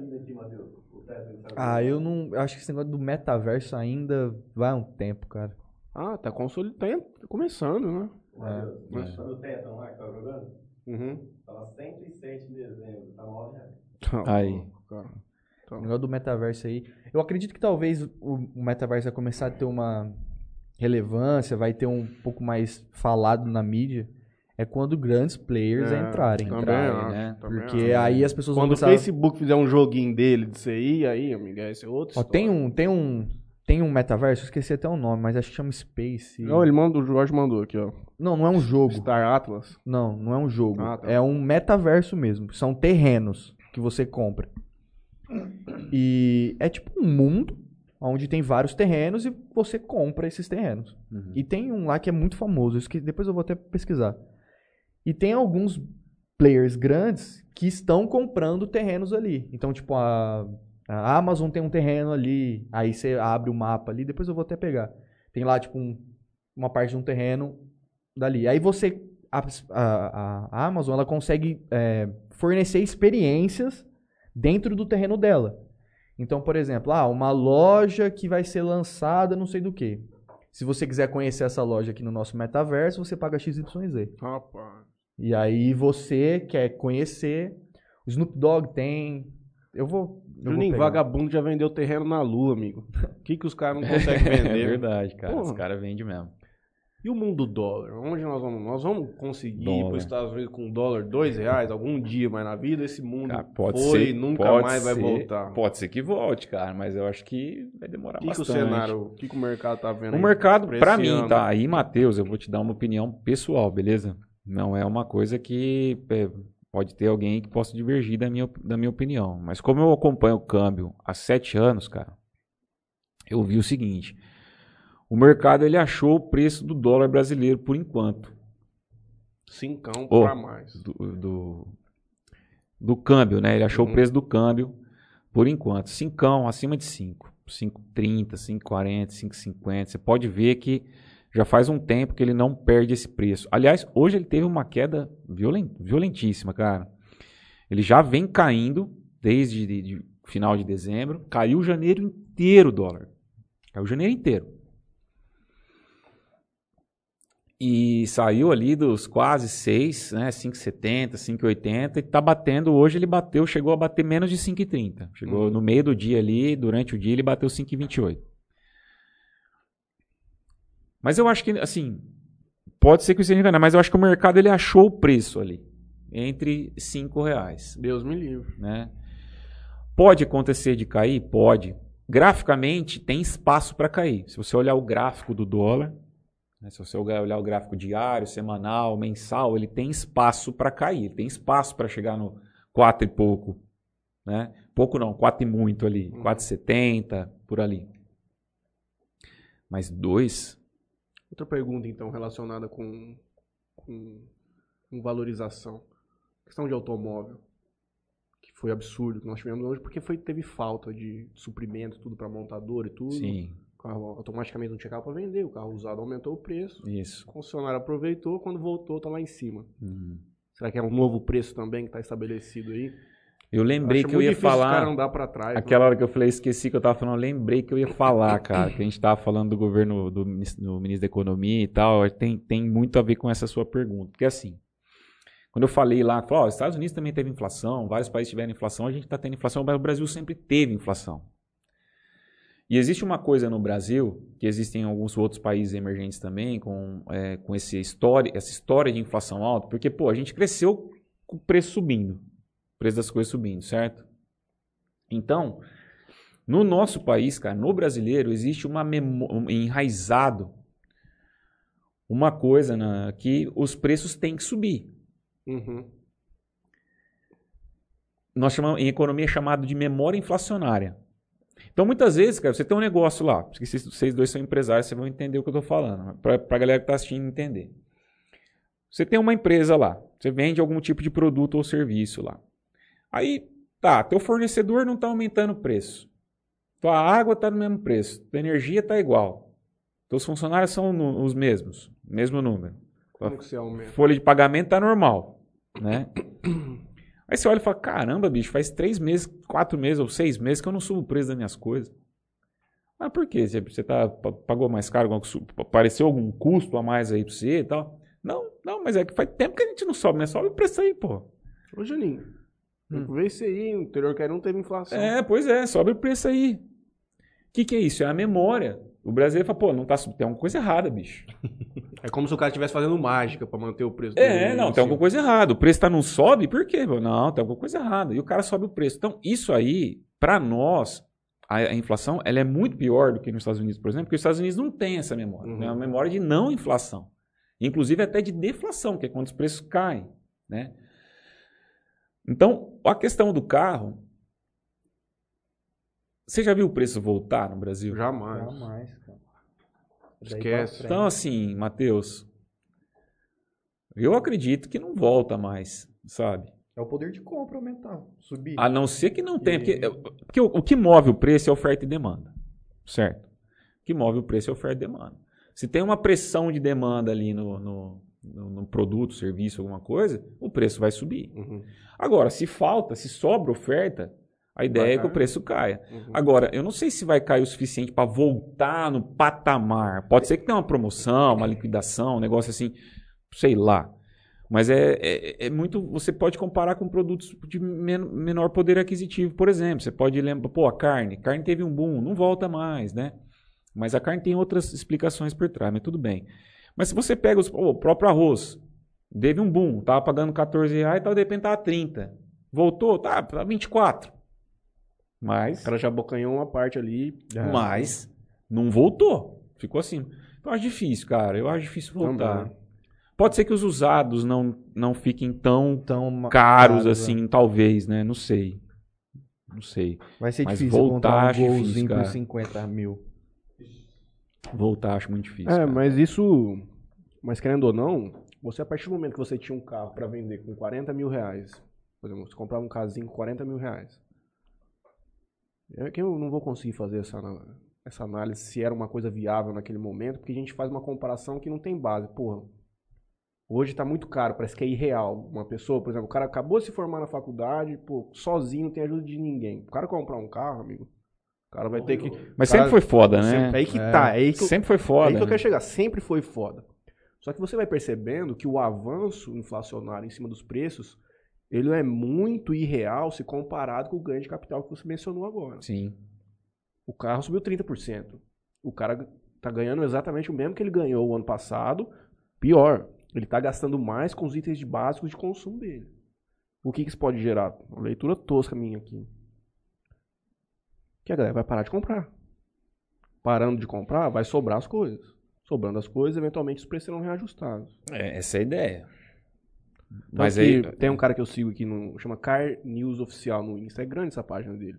E já faz tempo que ele faz essa campanha. Ele fala assim: gente, vocês têm que parar de comprar carro. Vocês reclamam do preço de carro? Não pode comprar. Já caiu muito, né? Teve ano que a produção recorde. Governo Lula, principalmente, produção recorde, recorde de carro. Era pá, muito fácil pá, comprar um carro naquela época. Eu nunca esqueço quando a Fiat anunciou o parcelamento, financiamento em 60 vezes do carro, 2006, cara. Eu tava deitado na minha cama, né? nem pensava em estudar economia, essas coisas naquela época, mas me assustou. Falei, caramba, 60 meses, quando dá? Caramba, 5 anos, cara, você pagando ali um carro, bicho. Mas ó a facilidade É. que teve, né? Foi, foi esse crédito um pouco abusivo, assim, que o Lula é bem criticado nessa Uhum. época, né? Porque ao mesmo tempo, pô, no governo cara Lula eu com- comprava e pagava três. não consegui, no governo Lula eu comprei meu carro, né, tal, não sei o que, isso aqui, Ia para os cara. Estados Unidos com uns 50 no dólar. Isso, é. Só que o que aconteceu, né? É, muita gente não conseguiu terminar de pagar o carro, Uhum. muita gente não conseguiu terminar de pagar a casa, né?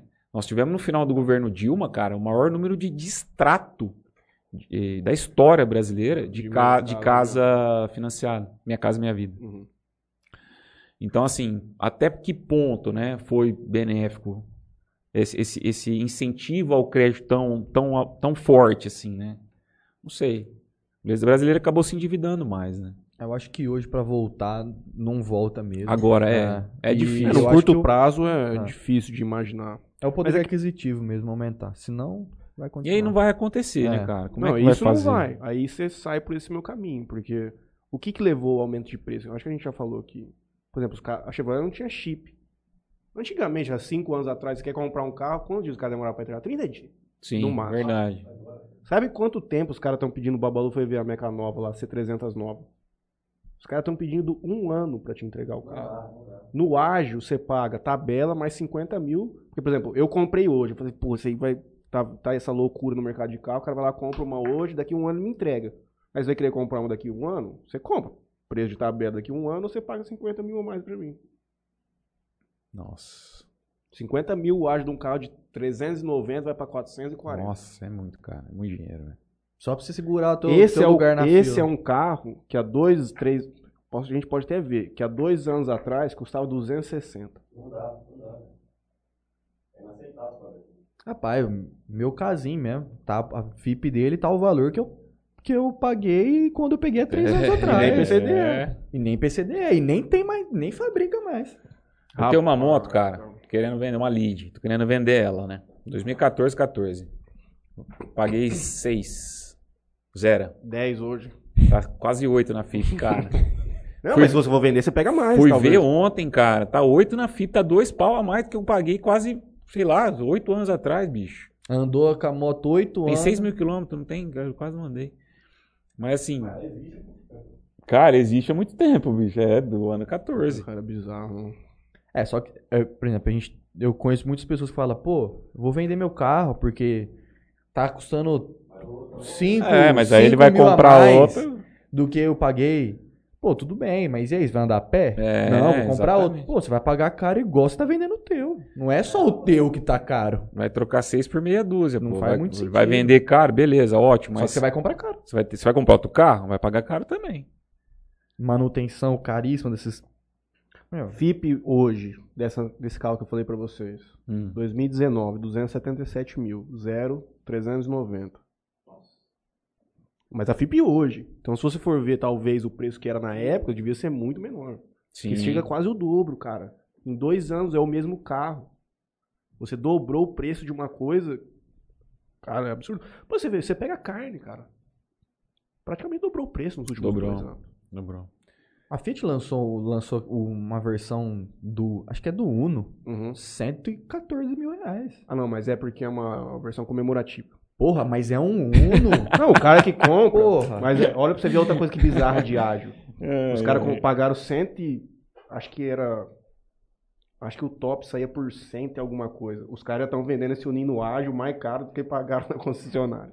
São 250 carros. Mas eu também acho que o cara que compra um Uninho comemorativo, mano, o cara tem muito dinheiro pra queimar, mano. Ah, O cara e quer normal- um Uninho. e normalmente quer- esses- Eu quero o último Uninho. Normalmente esses carros comemorativos da Fiat, cara, depois que passa, quando você vai vender, você toma uma, Já diria, uma meu, lapada, meu já amigo. diria meu grande amigo Tarta. Os carros da Fiat só tem um problema. É Fiat. Cara, eu já tive um Fiat, eu não. não- Eu tenho Fiat, cara, não Ah, posso falar, gostei, eu tenho não. um palio. É, eu um É. Palio também. Palio. Nossa, quando ele deu problema a primeira, eu comprei zero. Quando deu problema a primeira vez, Já era. era um problema atrás do outro, cara. Você arrumava um, você saía da, você saía da, da, da oficina com dois na mão. Toda vez, toda vez, toda vez. Problema com parte elétrica. Parte elétrica dá muito, né? Falei, Tem um eletricista lá perto de casa, é que ele, ele Faz. um trocadilho ali com a, com a sigla, mas é que ele usa a palavra enganado. né? Mas é, ele falou, ó, levei pra ele lá, ele, eu falei, pô, tá. Ele, cara, Fiat, fui enganado, agora é tarde. Vamos ver se a galera mandou mais alguma coisa aqui. É, o Jorge manda assim, eita, faz tempo que estão em reformulação, hein, falando do São Paulo. Mas não precisa preocupar com a gente, pergunta pro Corinthians. Leonardo Mesquita, falando aí comprando até a tampa em Mal 11, Visc 11, HSML 11, Fumo Massa. HSL 11 tem. Jorge Guerreiro, bora fazer um NFT de avatares dos apresentadores do Interior Cast. Por favor, façam. Se tiver Vai dinheiro pra valer quanto? 5 real? o Balbinho vai comprar uma fotinha minha pra colocar lá no escritório dele. Hum. O GameStar Atlas, que é um simulador de civilização com temática Space Opera, é todo baseado em NFTs. Tá? Wilson Martinez, meu companheiro de CSGO há 200 mil... CS 1.6, há mil anos atrás. Boa noite, pessoal. Grande abraço, Beto. Tá, eu sou é trader também, cara. Tá. Ele é, ele é, ele, ele opera também. A gente assim, nunca ah, chegou a trocar ideia assim de fato, mas eu sei que ele, que ele opera. Ele manda assim: Adidas lançou NFT com conteúdo exclusivo para quem tem as, tem as NFTs, roupa, tênis, etc. na vida real. E também no metaverso. Aí você compra um tênis, você ganha o NFT dele. Da hora. Aí o Jorge pergunta assim: pô, Beto, eu não vou pra Disney mais? Chateado. Nem eu. Você vai, cara, só que você vai pagar 5,60 dólares. Aí. Guilherme Manuel, sai daí, Jorge. Você é o maior burguesinho todo ano nos States ou na Europa. É Não, não é o que eu tava pensando. E o Jorge diz assim: dá pra fazer swing trade com carro. Dá mesmo. Dá. Dá. Ó, lembra que Na tava... verdade, o swing trade com carro sempre existiu, né? É. O cara que compra usado, o cara apertado, pega ali e faz no outro dia num ágiozinho de 2 mil, esse 2 mil ele pega, compra um outro e É, vai rodando. exato. Swing trade de carros usados, garagem. Década de 80, cara, foi quando surgiram as garagens. A década de 80, eu posso falar que meu pai fazia isso. O cara comprava um carro, a inflação era tão alta, tão alta, tão alta, bateu acho que mil por cento no ano, que o cara comprava o carro hoje, uma semana depois ele vendia mais caro. Então não precisava fazer, tipo, lógico, né? Apertava o cara ali e tal, mas automaticamente o preço do carro. O que Uhum. está acontecendo hoje Uhum. o que aconteceu agora, aconteceu, acontecia muito na década de 80. Tanto quando entrou o plano real, os caras quebraram. Só ficou o cara que tinha caixa. Rapaz. Porque teve uma estabilização, É, regulou conseguiu, é, e se adaptou, né? Conseguiu perceber que a realidade tinha mudado. E aí, Juninho? Você tem mais pergunta pro homem? Não. Tô botando um NFT aqui pra rodar. Você tá jogando um NFTzinho durante o programa. Dinheiro, né, Juninho? Não pode, tempo é dinheiro. É. Não pode perder um segundo. É igual os gráficos lá e tudo mais. Gustavo Balbino Sim. não mandou a resposta, hein? Paga o processo. Vai. Eu acho que ele quer que processa, né? Especialmente tiver que contratar ele. Eu, Eu acho que acho. vai ser o principal. Eu acho. Então é isso, gente. Mas Eu será vou- que volta atrás essa questão? Rapaz, Eu acho que pra esse ano, acho que não. Talvez Não, né? ano que vem pra... É. Talvez ano que vem pode ser que dê uma diminuída, mas acho que esse ano é difícil. a doutora Melina Ferrazin tava vendo a gente no, no Facebook. E o Arnaldo Andreu também, olha lá, Juninho. Você quer deixar o Facebook de lá? Tem uns gatos pingados que assistem a gente lá. Cara, eu acho assim, dependendo da discussão, por exemplo, você pode até pagar essa diferença esse ano. Se o que eles, se o que eles concluíram lá, se o que eles legislaram e a gente está pagando hoje, vier a ser julgado que estava errado, que não poderia, ou não dessa maneira, Tem que você ser vai ter o né? direito de receber esse valor de volta. Uhum. O que você. ou A outra possibilidade, tô falando por cima que eu nem fui ver, mas isso é É, básico do também direito não. você não pagar e esperar para ver. Ah, Por exemplo, foi o que aconteceu Isso é com o. IPVA o ano passado. Esse é um bom exemplo. Nós tivemos aquela entrada do IPVA, tivemos a legislação que trouxe IPVA para carro PCD no ano passado. O que aconteceu? Eles fizeram isso com menos, de, com menos de seis meses antes do início do ano fiscal. Sim. E a lei não permitia um novo tributo com menos de seis meses, que ele não valeria naquele ano, só no seguinte. Isso ainda está em discussão hoje. Só que muita gente pagou. Muita gente não pagou, como foi o nosso caso lá. Foi suspensa a cobrança. Os caras que pagaram, tá, tá- já tá uma loucura. A galera quer o dinheiro de volta. Pra pelo menos conseguir abater no desse ano. E ainda não voltou, e o PVA já tá atorando. Uhum. Então, uma saída que você tem para o IPTU é. é porque a gente tem que entender que muita gente talvez não tenha mais o dinheiro. Se tornou inexequível, o cara não consegue pagar. Esse é um cenário. Você poderia eventualmente manifestar o contrário a isso. Só que se você tem, é melhor você pagar. Porque se você não pagar e os caras con- conseguirem manter como tá, você vai pagar juro correção. Multa, É. diabo a quatro. Eu Depende concordo, muito, concordo. depende muito de como você está posicionado ali. Se você tiver condição, é melhor você pagar. Senão, lute pelo direito que você entenda ter de, com o advogado que É igual eu falei ali mais. quando a gente tava lendo. De pagar ou reclamar ou protestar. É pagar e protestar. Sim. E aí depois, no outro ano, porque eu acho que esse Difícil. não vai ter. Legal mesmo. Perdão, a gente tava, tava lendo aqui em voz alta, cara, que loucura. Eu acho que não vai É. ter mudança, não. Se tiver alguma coisa, vai ser pro, pros próximos anos. É. Eu não Já acho tá aí, amigo. O trem já tá pra pagar aí. Sim. Ah, é, chegou. Opa, Rapaz. E subiu, hein? subiu, cara. Tá doido. É, Jorge Luiz Gregório, ele mandou uma boa aqui pra gente encerrar o programa. Ele diz assim, cara, um dos melhores episódios até aqui. Show, também tô achando excelente. Oh, obrigado. Valeu, Jorjão. Eu já tô percebendo que quando tem episódio muito denso, assim, que eu preciso ficar pensando, eu saio daqui morto. Hoje eu tô tranquilo, tô leve. É, Tá bom, cara. que bom. Jorge Luiz Gregório, Beto, fala pra gente sobre esse projeto de educação financeira nas escolas. Qual é a Legal. ementa e qual é o foco que você irá dar? Você vê, né, cara? Boa pergunta, Jorge, porque assim, é uma coisa que até gostaria de falar aqui, acabamos, eh, talvez a gente até poderia esquecer. Como é difícil, cara, você fazer um projeto de educação financeira, bom, pelo menos na minha É realidade. ensino médio? É. Tá. Na ITEC, por exemplo, a ITEC, por exemplo, que eu, que eu trabalho, ela é ensino médio, ou, ou não, né? Por exemplo, se vocês quiserem fazer o curso técnico, vocês podem. Uhum. Agora, o, o, o, pro aluno que está no ensino médio, a partir do segundo ano do ensino médio, ele já pode fazer o ensino técnico, né? E tem também os cursos lá na escola, tem os cursos que, que começam no primeiro ano do ensino, do ensino médio, que aí ele faz o técnico e o médio juntos, que são os integrados. né? Então ele faz, por exemplo, ensino médio mais técnico em administração. Aí ele termina o médio já técnico Uhum. né? Faz então. É uma, o técnico fica uma grade um pouco mais é, extensa, né? Um pouco mais flexível ali e ele termina os dois. Cara, eu tô, eu tô desde 2016 tentando implementar um projeto de educação financeira na ETEC não consigo, cara. Não consigo. É isso que você tá trazendo pra cooperativa. Não, na verdade, a cooperativa que teve o- a iniciativa. Ah, tá. é, na verdade, O assim. projeto é, pronto fica- você tem, o que não tinha era a tem um projeto pronto, só que eu não consigo implementar. Uhum. É, a, a gestão passada não teve muito interesse, essa começou com interesse, mas o projeto não foi para frente, esfriou até hoje, né? Desde 2016, seis anos. Que é mais ou menos explicar tudo isso que a gente falou aqui, Uhum. um pouco mais detalhado, para Durante a um galera inteira. É. O que aconteceu? O novo ensino médio, agora a educação financeira é obrigatória Uhum. né?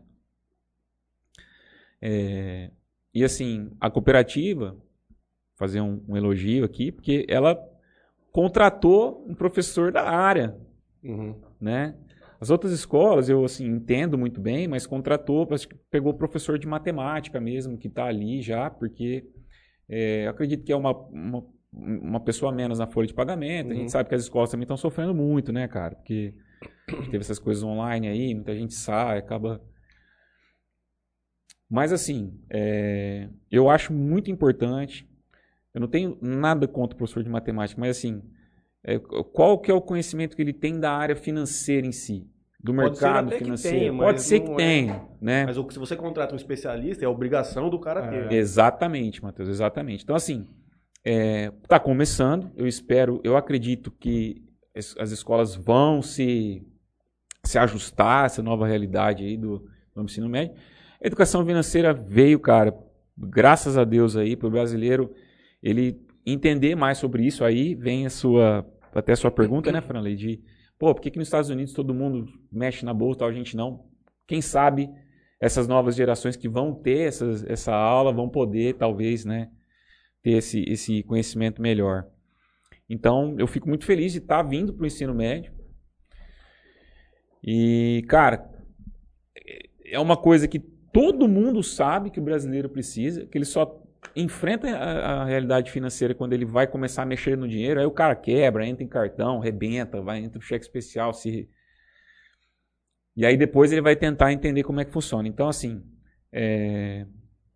mas é, é- é complicado, cara. Que bom que chegou, mas por mais que as instituições saibam que, por exemplo, até que eu fico muito assim, é, não sei se é chateada a palavra, mas eu acho que é uma perda de tempo, porque você prepara os caras para o mercado de trabalho, bicho. Ah. O ensino técnico ele existe para você encurtar o tempo de estudo do cara. Entendeu? Você vai fazer uma faculdade de administração, vai fazer quatro anos. Ó, se você for fazer um técnico em administração, vai fazer um ano e meio. Então dá para o cara pegar um emprego ali numa empresa, fazer uns aux- auxiliar administrativo, umas funçõezinhas ali, já com conhecimento. O empresário vai olhar e falar, pô, beleza, você, você tem É conhecimento de alguma muito coisa. mais pre- é um funcionário muito Mais melhor. preparado. Muito mais preparado do que um cara que nunca estudou nada disso. Então, aí só que você não ensina o cara a cuidar do dinheiro dele. Você ensina, o- você ensina o cara para ir trabalhar, Trabalhar. para ir para o mercado de trabalho, mas você não, você não mostra para ele como, assim quando ele começar a ganhar o salário, o que, que ele pode fazer com o salário. Então, é, Você aumenta a chance do cara conseguir capitalizar, se você ensina ele. Pô, cara, e, e você chama também, por exemplo, se você tem a instituição, A gente tem uma, a gente tem uma dificuldade de aluno, né? É, cada vez mais está diminuindo a quantidade de alunos. Não só na ETEC, mas nos cursos, nas escolas, as- as- os alunos estão grande. estão diminuindo os alunos, cara. Então, assim, se você tem alguma coisa a mais, tem um diferencial. Então, por isso que eu, eu fico assim, falo, pô, o projetinho tá lá montado faz seis anos, eu já tentei uma vez, tentei duas vezes, três vezes, quatro vezes. É, Quem é o presidente da ITEC hoje? Quem já? hoje o nosso, dire, nosso diretor, Pisolato, o né? Williams Pisolato, é, ele, do, do Pisol. Tio do Pisol. é, ele, ele, ele ficou muito interessado nesse meu projeto. Aí a gente mandou pro Centro Paula Souza o projeto. E o, o Centro Paula Souza falou: beleza, pode fazer, mas não vai ter remuneração. Eu tava pedindo quatro horas por semana, cara, para fazer o projeto para a escola inteira. Tem acho que 3 mil alunos. Seria eletivo. Quem quisesse participar iria. Sim, sim, não seria obrigatório. E os caras não querem me pagar, por exemplo, quatro horas, quatro horas na semana. Não deram. E tem caixa? A ITEC já. Cara, o Centro? Paula Souza tem caixa, Ah, bicho. Souza sim. Tem. Mas já eles trabalham com aquilo que já está pré-determinado a vir de Sim. orçamento. E para ele te pagar essas quatro horas, ele precisaria desse dinheiro a mais.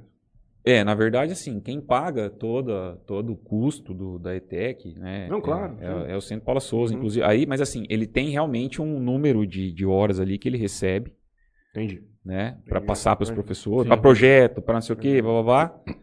Só que se você monta um projeto que, fi- que seja uma coisa legal para a instituição, o Centro Paula libera. Uhum. Tem muitos projetos, cara, muitos projetos que são remunerados, né? Esse não consegui. Talvez não seja tão importante para o Centro Paula Souza assim, né? Mas vai conseguir Se certamente. Deus quiser. É isso. Perdendo a voz, Juninho. Tem mais É, não tem mais nada aqui Não? no YouTube. Queria agradecer a todo mundo que nos acompanharam hoje aqui. Foi um bate-papo.